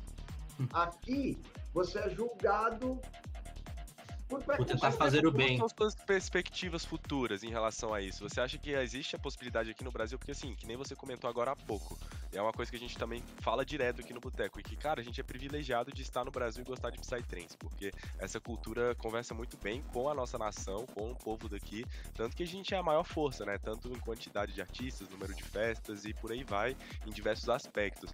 Mas você acha que isso é algo que pro futuro, realmente o Psytrance vai se enraizar na cultura brasileira como um dos grandes grandes, digamos, um dos grandes fortes da nossa cultura e a gente vai poder ver coisas acontecendo igual foi o caso do Boom que você comentou aí. Você acha que é um futuro provável? Ele não vai, ele já está. Não tem mais, mano. Pois é. Já era, ele já está enraizado. E outra, eu posso te falar, é, assim, a gente tem grandes, é, grandes pessoas e grandes seres humanos que levantam a bandeira do trance, a bandeira da música eletrônica em cada estado. Eu tenho grandes amigos organizadores que eu sei que fazem as coisas direito e levantam, e são essas pessoas que vão fazer a, a grande massa, mais gente gostar disso e entender o, o porquê de se fazer um evento dessa forma. E a gente tem os, alguns embaixadores, né? Tem os embaixadores da música sertaneja, o Gustavo Lima, essa galera. A gente É tem um. Saca? Eu- Os caras chamam o Gustavo Lima de, de embaixador. Eu ouvi isso outro dia. Ah, e a gente A tem. gente tem outro Gustavo do trem, é É, embaixador. Gustavo Manfrone, pô, cadê? Aí. A gente, e a gente tem uma galera que, por exemplo, é um cara que nasceu no Trance, o pai dele é dono do maior festival da América Latina, que é o Alok, meu brother, tocou na minha primeira festa, tocou no primeiro Mundo de Oz, tinha, sei lá, 12 anos, cheio de espinha na cara. Hoje é um cara que mudou a vertente, quando ele tocava trance, ele era o Lógica, ju- junto com o Bhaskar, né, que é o irmão dele, ele deu uma mudada na vertente, mas ele toca música eletrônica. Música eletrônica é música eletrônica. E ele, ele, eu vejo hoje, eu tenho uma admiração gigante por ele, até por tudo que ele, ele faz nas entrelinhas, porque tem uma galera que não sabe um monte de coisa que ele faz, que ele ajuda, de projeto social, a galera dos índios, o trabalho dele com, com as lideranças indígenas e tudo mais. E eu vejo nele o embaixador da música eletrônica para a galera que nunca ouviu. Sim. Com Hoje, hoje, você chega na praça, no carnaval, eu toco no palco sertanejo, alguma coisa de funk, aqueles funks que são mais de boa, tá ligado? Porque tem muita criança e eu. Ah, é censura. Não, não é censura. Eu não acho. Tem coisa que não precisa. Ligado? Não precisa ficar né, pra criança pequena. E várias do Alok. E quando entra Alok, a galera assalta. A galera dança. Isso é virar a chavinha. O Alok, Vai ele gostar de house. mente de muita gente que não Sim. faz ideia do que é música eletrônica. É o abre alas, digamos Ó, assim, né? antes, antes, quando você falava de música eletrônica, já tinha um preconceito de cara. Depois que a Loki tá, na, tá nas mídias, foi pra Globo, foi pra não sei aonde, foi pra não sei aonde, foi julgado pra cacete por causa disso também. Né? Coitado. Né? É, é, tudo é foda. É. Mas você vê que o cara conseguiu chegar dentro da casa com a música eletrônica dele de uma pessoa que jamais ouviria isso e fez a galera Sim. bater o pezinho. Meu, bateu o pezinho já era. Virou. Eu falo que a música, a música eletrônica é samba enredo. Pega um trance e bota um hino de samba em cima. É uma eu- se eu fosse produtor eu já tinha feito. Tá ligado? Você pega a batida, pega o baixo do samba ou o baixo do trance e joga em cima de qualquer hino de escola de samba, você vai entender o porquê que o brasileiro gosta tanto. O porquê tá enraizado, porque o negócio se conversa, ele se junta, ele, ele vai ali. Tá? Isso que Então, você falou, Defo, é, tem até uma música do Jorge Benjó, que é Mais Que Nada, e tem um projeto chamado Digital, que eles inclusive vão tocar na Adana. Eles fizeram uma música, tipo, Psytrance e colocaram a letra, e, tipo, conversou pra caramba. Meu, conversou é pra caramba. isso, tá ligado? é isso. Meu, você vai aqui, ó. Meu, Sim. não, tem jeito, tá ligado? É muito rítmico. É O muito. bloco de carnaval já era já o abre alas pro, pra rede, pro festival. Pô, tem os bonecão, tem bonecão meu no bloco. o que fica lá. É, é, é. é Bonecão de Olinda, daqueles lá. É, é bonecão de Olinda. Então, assim, é, tem tudo a ver. O carnaval é uma festa de alegria, de, de esperança, de, de fé também, de tudo. E o União. é, tá ligado? O trance é isso também. Então, é isso. Respondendo diretamente, já está enraizado. Eu acho que sim, a gente tem condições de, no, no Brasil, ter locais como o Boom. É o meu sonho com a aldeia. Obviamente que eu não vou ter 70 mil pessoas aqui. Claro que vai ficar num, num limite, que é o que a aldeia comporta, e eu também não quero crescer mais que isso. Eu acho que a gente não, não tem que ser. é, o menos às vezes é mais, né? Às vezes não, normalmente menos é mais. Ah, e eu quero ter tudo na mão. Esse lance de ter tudo na mão é realmente conhecer quase todo mundo que está na festa, saca? Evitar de ter problemas. A, a parte ambiental, é, eu consigo, com até 7 mil, 8 mil pessoas aqui dentro, eu consigo gerir tudo, os resíduos e tudo mais. Então eu sigo os passos do Boom. Eu penso num dia ter uma coisa como boom. Só que para isso a gente precisa realmente, aí vem de novo o lance da, da política. A gente precisa ter força de vontade política para arrumar aquilo, né? criar leis, criar normas e etc. para aquilo. Depois da força de vontade política, ter a força de, de, de, de, eh, de empresários ou de marcas vinculadas com aquilo que a gente acredita. Não estou falando de uma Coca-Cola, tá ligado? Mas eu estou falando de uma marca de alimento orgânico, saca? Eu estou falando de uma, uma empresa que faz reflorestamento de ter apoios também de, de, de, de empresários para que a gente consiga construir isso. Porque fazer tudo no peito, fazer tudo na nossa força é, é, é difícil.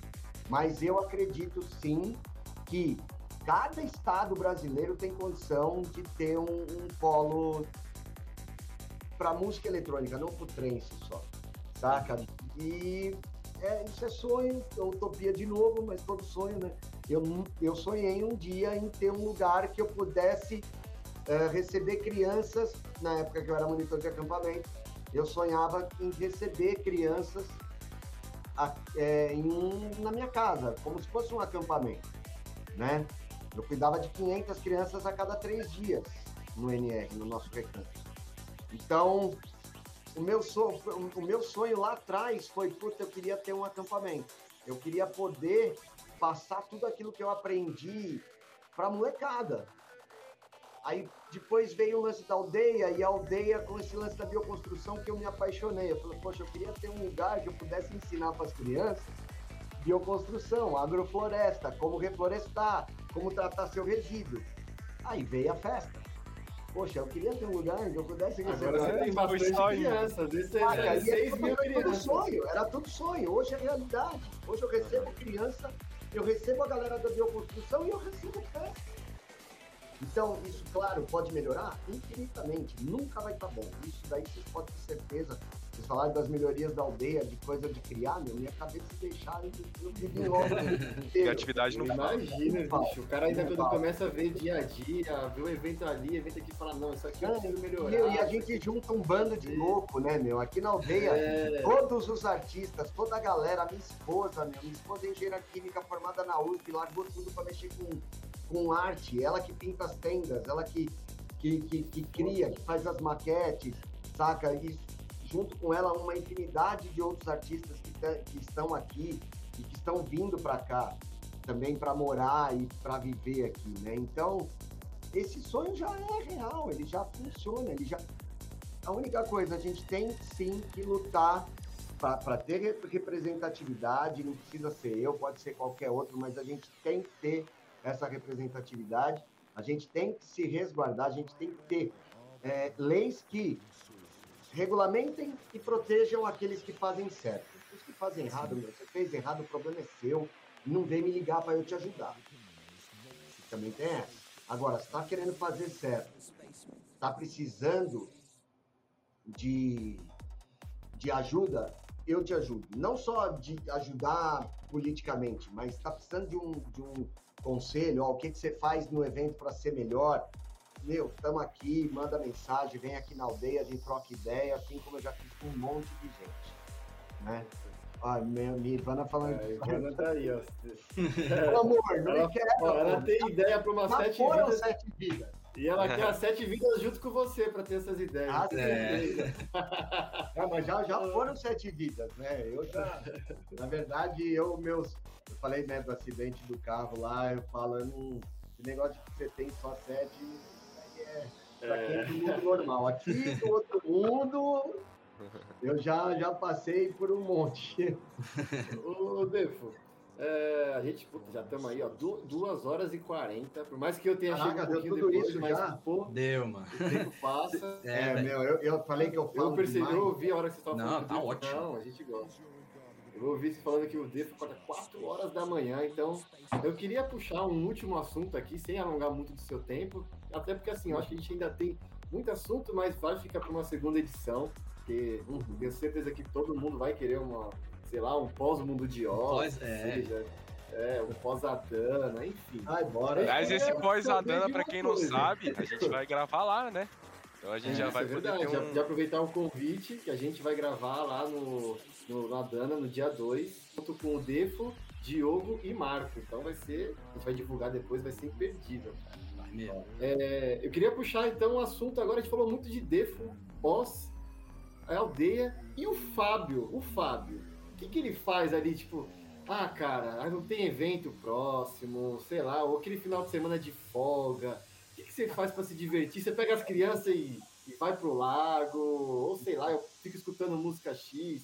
Ah, O que, que você faz para desestressar ou para se divertir? Você gosta de viajar? Você pega às vezes para viajar? O que que você- Como é que é a rotina de lazer? É,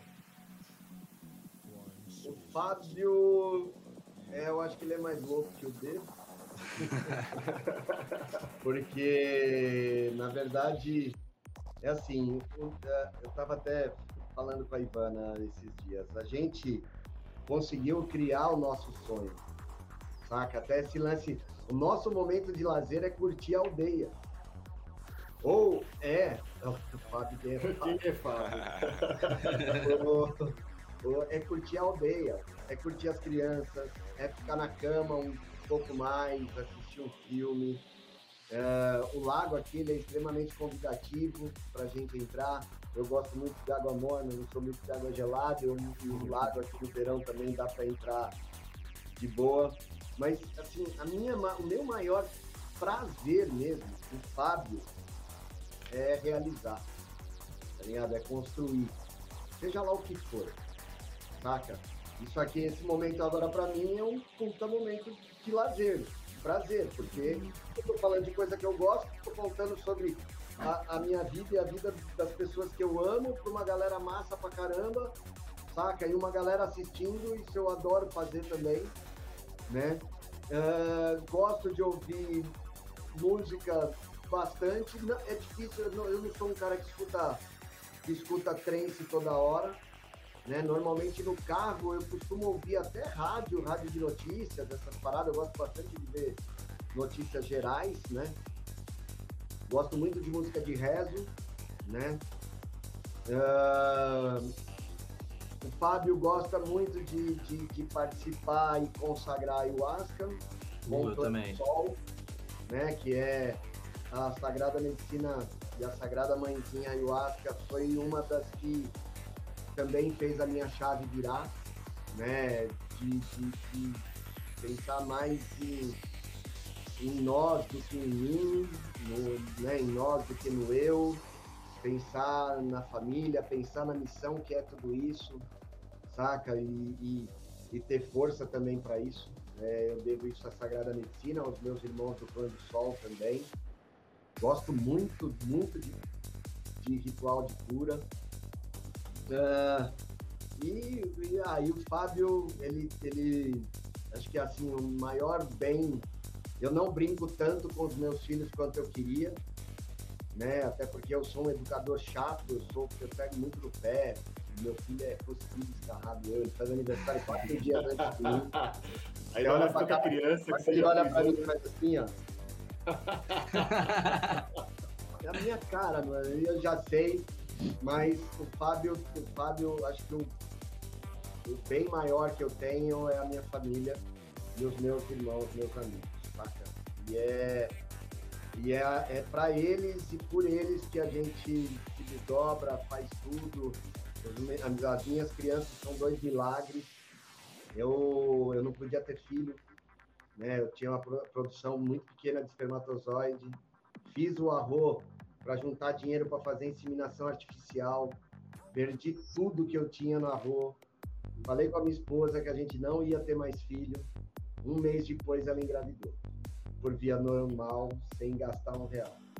Caramba. Caramba. E Saca? sem passar pela fogueira. E aí, depois de um tempo, veio o Renê.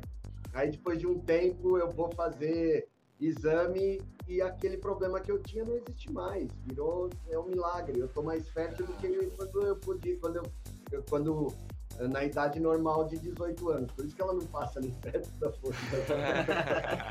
Saca? Então, é assim, milagre. A gente, eu tive tanto livramento nessa pandemia, Então o Fábio, o Fábio, Fábio, Fábio é o, é o ser grato. É o que tem gratidão pelos meus guias, pelos protetores da aldeia, por Nossa Senhora, por todos os orixás, todos os alienígenas, todos os clãs né, existentes na Terra e, e, e no, nesse espaço sideral gigantesco. A gente não é nada, né? A gente é um pontinho azul na escuridão. E o Fábio é isso. O Fábio é grato. Eu só tenho gratidão, né? De, de, de por tudo, né? Por todos os livramentos, todas as pessoas que nos ajudaram nesse, nesses anos todos, por toda a minha família, minha irmã, minha tia, enfim, todos, todos, todos, todos, todos. Os gerentes de banco que normalmente odeiam aquele que não paga e é caloteiro, os meus me amam.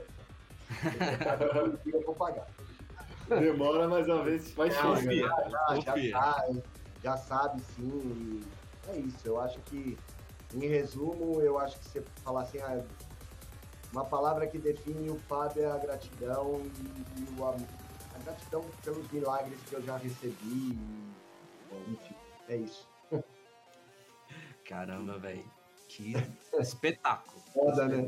Eu já É, tô- eu tô, aqui marejado quase. É, né? É, a gente.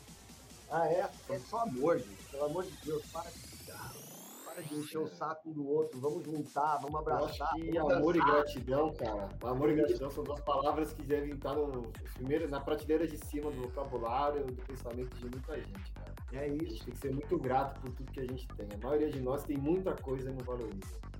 É É. isso. Ainda... E essa frase, já vamos pegar só o último gancho para eu explicar essa frase. O ainda bem que a gente tem a gente. Ela tá tatuada aqui, né? Ainda bem que a gente tem a gente. Ela é uma frase que eu ouvi de uma brasiliense, a Jan, Uh, trabalhava, trabalhava comigo na, no- na produção dos eventos da Caixa. E no dia que ela me falou assim, é, né, irmão, puta, ainda bem que a gente tem a gente. Puta que pariu! Que murro na cara! Eu falei, meu, é tão simples e é tão isso.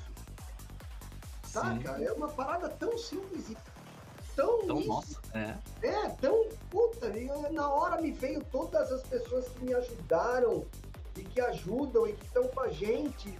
Eu falei, poxa, Diante, posso utilizar essa frase como sendo o slogan de tudo aquilo que eu for criar para frente? Ela pode, é nossa, ainda bem que a gente tem a gente. E assim foi. Então eu sou grato também a Diante, né, essa irmãzinha que eu não vejo há tanto tempo, depois que a gente parou de fazer os eventos da Caixa, a gente não se encontrou mais, mas que mora no coração.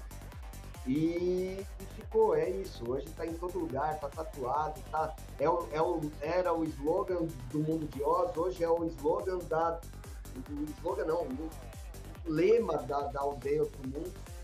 E ela, e ela diz exatamente isso, a gente não é nada sem a gente. Então, ainda bem que a gente tem a gente, ainda bem que a gente é, é, consegue e é abençoado em ter pessoas que nem vocês, que nem que estão chegando na minha família agora. A gente está se conhecendo praticamente agora, mas que eu já considero como se fossem irmãos. Eu sempre fui assim, eu, eu agrega, agrega, agrega. Fez merda também, um erro, né? É igual filho, né? A gente Ah, eu, É. aí, eu não Fez tenho merda, essa não, mano. Fez, toma. Fez toma, Fez, certíssimo. toma, velho. Não tem essa. Fez, toma. E toma, toma por, por educação mesmo. Tem que aprender, tem que crescer. Sim. Toma aí. Pega meus meninos aqui perguntando se eu tô bom. São os primeiros. Só uma delicadeza. É a delicadeza de um mamute. Ai, Bom, é rapaziada, é, acho que a gente pode então puxar o encerramento do nosso podcast, né? Hoje foi muito foda, muito, muito foda mesmo. Olha aparecendo. O Ascob aí. É, foi Eu tenho sete. acima do. Maria. sete. Gatinho. Imagina sete Ascov, Eduardo. Ah, Nossa, ia acabar com tudo. ah, tem- eu tenho um deles que é o mais velhinho, que é o Trence. Nossa, E a última gata que foi que adotou a gente, ela que veio aqui, é a 7.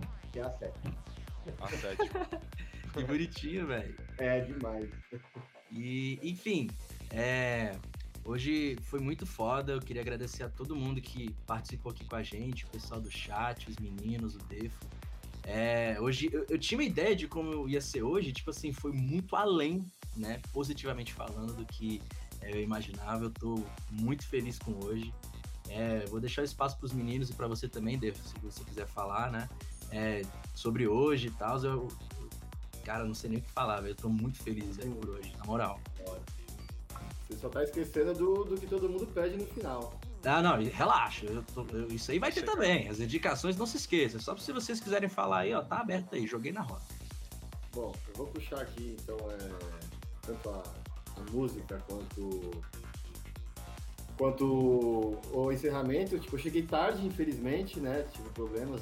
A gente, infelizmente, ainda não vive de, de conteúdos de trance ou do trance, mas estamos na batalha, então tive que nós entrar no começo, mas eu queria agradecer por um pouco que eu consegui trocar essa ideia com o Defo, que eu achei, tipo, sensacional, fato das minhas palavras, é, as palavras do Afonso, as minhas, eu tinha uma ideia e o negócio foi muito além, é, realmente o que a imagem que a gente tinha, pelo menos que eu tinha do Defo, é realmente o que a gente está vendo aqui, então eu espero que seja só o início de uma, de uma troca, né? E, pô, nada mais justo que eu deixar um set que eu acompanhei na Aldeia Outro Mundo. Eu vou colocar o set da, do Outsiders na última Gaia. Foi um momento, eu acho que, de ápice do, do festival. Foi a última vez que eu estive na aldeia também, então deixa aí para vocês a indicação desse set. Chegou demais. a minha vez, né não, Afonsinho? É, é isso aí, meu parceiro. Antes de passar para minha indicação, que hoje vai ser bem curiosa, por sinal, esperem aí que já já vem. É, eu queria agradecer a sua disponibilidade aqui mais uma vez, David, de ter participado aqui com a gente, trocado essa ideia. Realmente, igual os meninos falaram, minhas expectativas que já eram altíssimas foram muito superadas. Cara, é que nem eu falei aquele momento que você estava comentando a respeito da questão da representatividade que a nossa cultura precisa. Cara, eu arrepiei, eu fiquei emocionado com isso, porque eu realmente vivo isso, né? Eu sei o impacto que toda essa cultura teve na minha vida e tem até hoje, vai ter ainda pelo futuro, eu tenho certeza, e o tanto que isso me impacta. E realmente essa questão da representatividade é uma coisa que a gente precisa, né? Até mesmo levando em consideração todas as coisas que a gente conversou hoje. E eu me sinto muito feliz de ter uma pessoa como você buscando isso, né? É, porque realmente nossa cultura é gigantesca no nosso país e a gente precisa realmente disso. É, para futuros dias melhores, né? E agora já entrando na, na indicação, eu queria indicar um artista que vai estar presente na Dana no palco Tribos, né? Que é o Enoch Virgulino, é um artista que toca um forrozão. Tava escutando ele hoje pra, pra me preparar pro palco Tribos, cara. E é um som muito diferente, eu gosto muito de, de som de brasilidades, assim. Ele toca um forrozinho mais, mais raiz, mais pé de serra, digamos assim. Eu gostei demais, escutei o álbum dele inteiro hoje enquanto eu cuidava de algumas coisas aqui em casa. E fica aí a indicação. Vai estar presente lá no Palco Tribos, vai ser uma rocha gostoso lá para quem, pra quem gosta. Eita! Vai ser mesmo. E você, Defa, sua indicação, um recado final que você quer dar pro pessoal? É, queria, queria agradecer demais né, a vocês por essa oportunidade também de, de falar. Eu tenho outros amigos que, que pediram para a gente trocar ideia um tempo atrás, do Ramon, enfim, que acabou não dando muito certo por conta de, de a minha internet aqui era muito ruim, não, não, que era muito ruim, ela era limitada via rádio, então era, era bem difícil a gente conseguir fazer o bate-papo inteiro. Agora a gente conseguiu instalar uma internet que ela, ela dá essa, essa linha né, certa. Estabilidade, estabilidade, né? Essa aí é, falta, tá faltando essa palavra. Estabilidade certinho. Vou bater um papo com ele também esses dias. Uh, agradecer ao Marco, né, por ter feito a ponte também. O Marco, não, conversa com esse cara, muito legal. O trabalho dele, o projeto dele é muito legal. Falei, não, beleza, vamos lá. Falei pro Afonso, eu falei, Afonso, marca, mas quase no dia você pergunta, porque né, a gente está na produção, é uma loucura, é, é, doideira geral. Então, agradecer demais vocês, agradecer a galera aí que perdeu, que perdeu não, né? Que gastou um pouco do seu tempo para ouvir a gente falando aqui. Agradecer a todos né, da família, todo mundo daqui da Aldeia Outro Mundo, todos os funcionários, por tudo aquilo que eles já fizeram e por aquilo que eles vão fazer. E a indicação de música é o Fábio que vai fazer, né? Então, na verdade, eu quero duas músicas. Posso? Opa, pode, pode. É, uma delas, que foi a primeira que me veio, é uma música que, que aqueceu meu coração muitas vezes em momentos as- assim de, de desespero, né? De, do que estava acontecendo e com tudo, pandemia e outras, outros problemas, que é a Reza do Fogo, do Ale de Maria.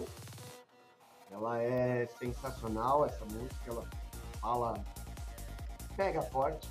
E a outra é uma lembrança de uma virada de ano, de uma dança é, circular que nós fizemos aqui. Foi aqui ainda, foi o último Revenhosa aqui na pista, aqui em cima. Que é uma música de uma banda chamada Madre Terra e é Beijo Deuses a Dançar. É, e essa, essa Vejo Deuses a Dançar, ela, eu tive. Eu nunca. Por mais que eu já fiz várias atividades, né? Biodança e tudo mais, eu nunca tinha visto a energia das pessoas. Saca? De você ver a aura, você conseguir ver luz, essas paradas eu nunca tinha visto. E quando a gente fez essa, essa dança circular, que até então tinha sido a maior dança circular que a gente já fez, eu, eu percebi uma energia roxa pulsando da galera. Eu vendo do Caramba. palco, eu vi o negócio fazendo assim, ó. E aquilo, ó, já tô arrepiado de novo. Aí, eu, aquilo lá mexeu demais comigo. Eu falei, puta, não é possível que eu tô vendo isso, não é possível que eu tô vendo isso. E uma das mensagens que eu já tinha recebido era de que tudo que a gente. Aliás, isso é foda. Tudo que a gente dança, toda alegria que a gente gera na festa, isso vai para quem tá precisando no planeta. Sim.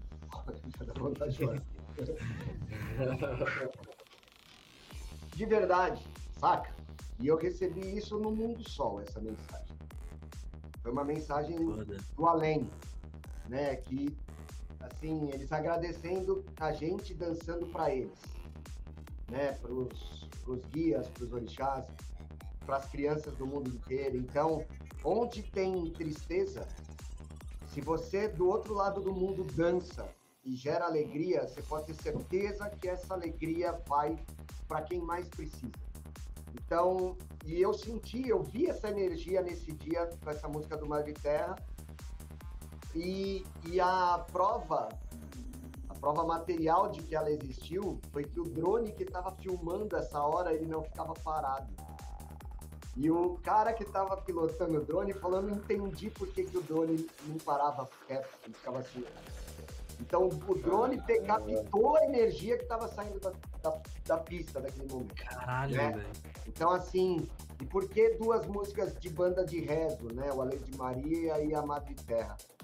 Para deixar essa mensagem da gente olhar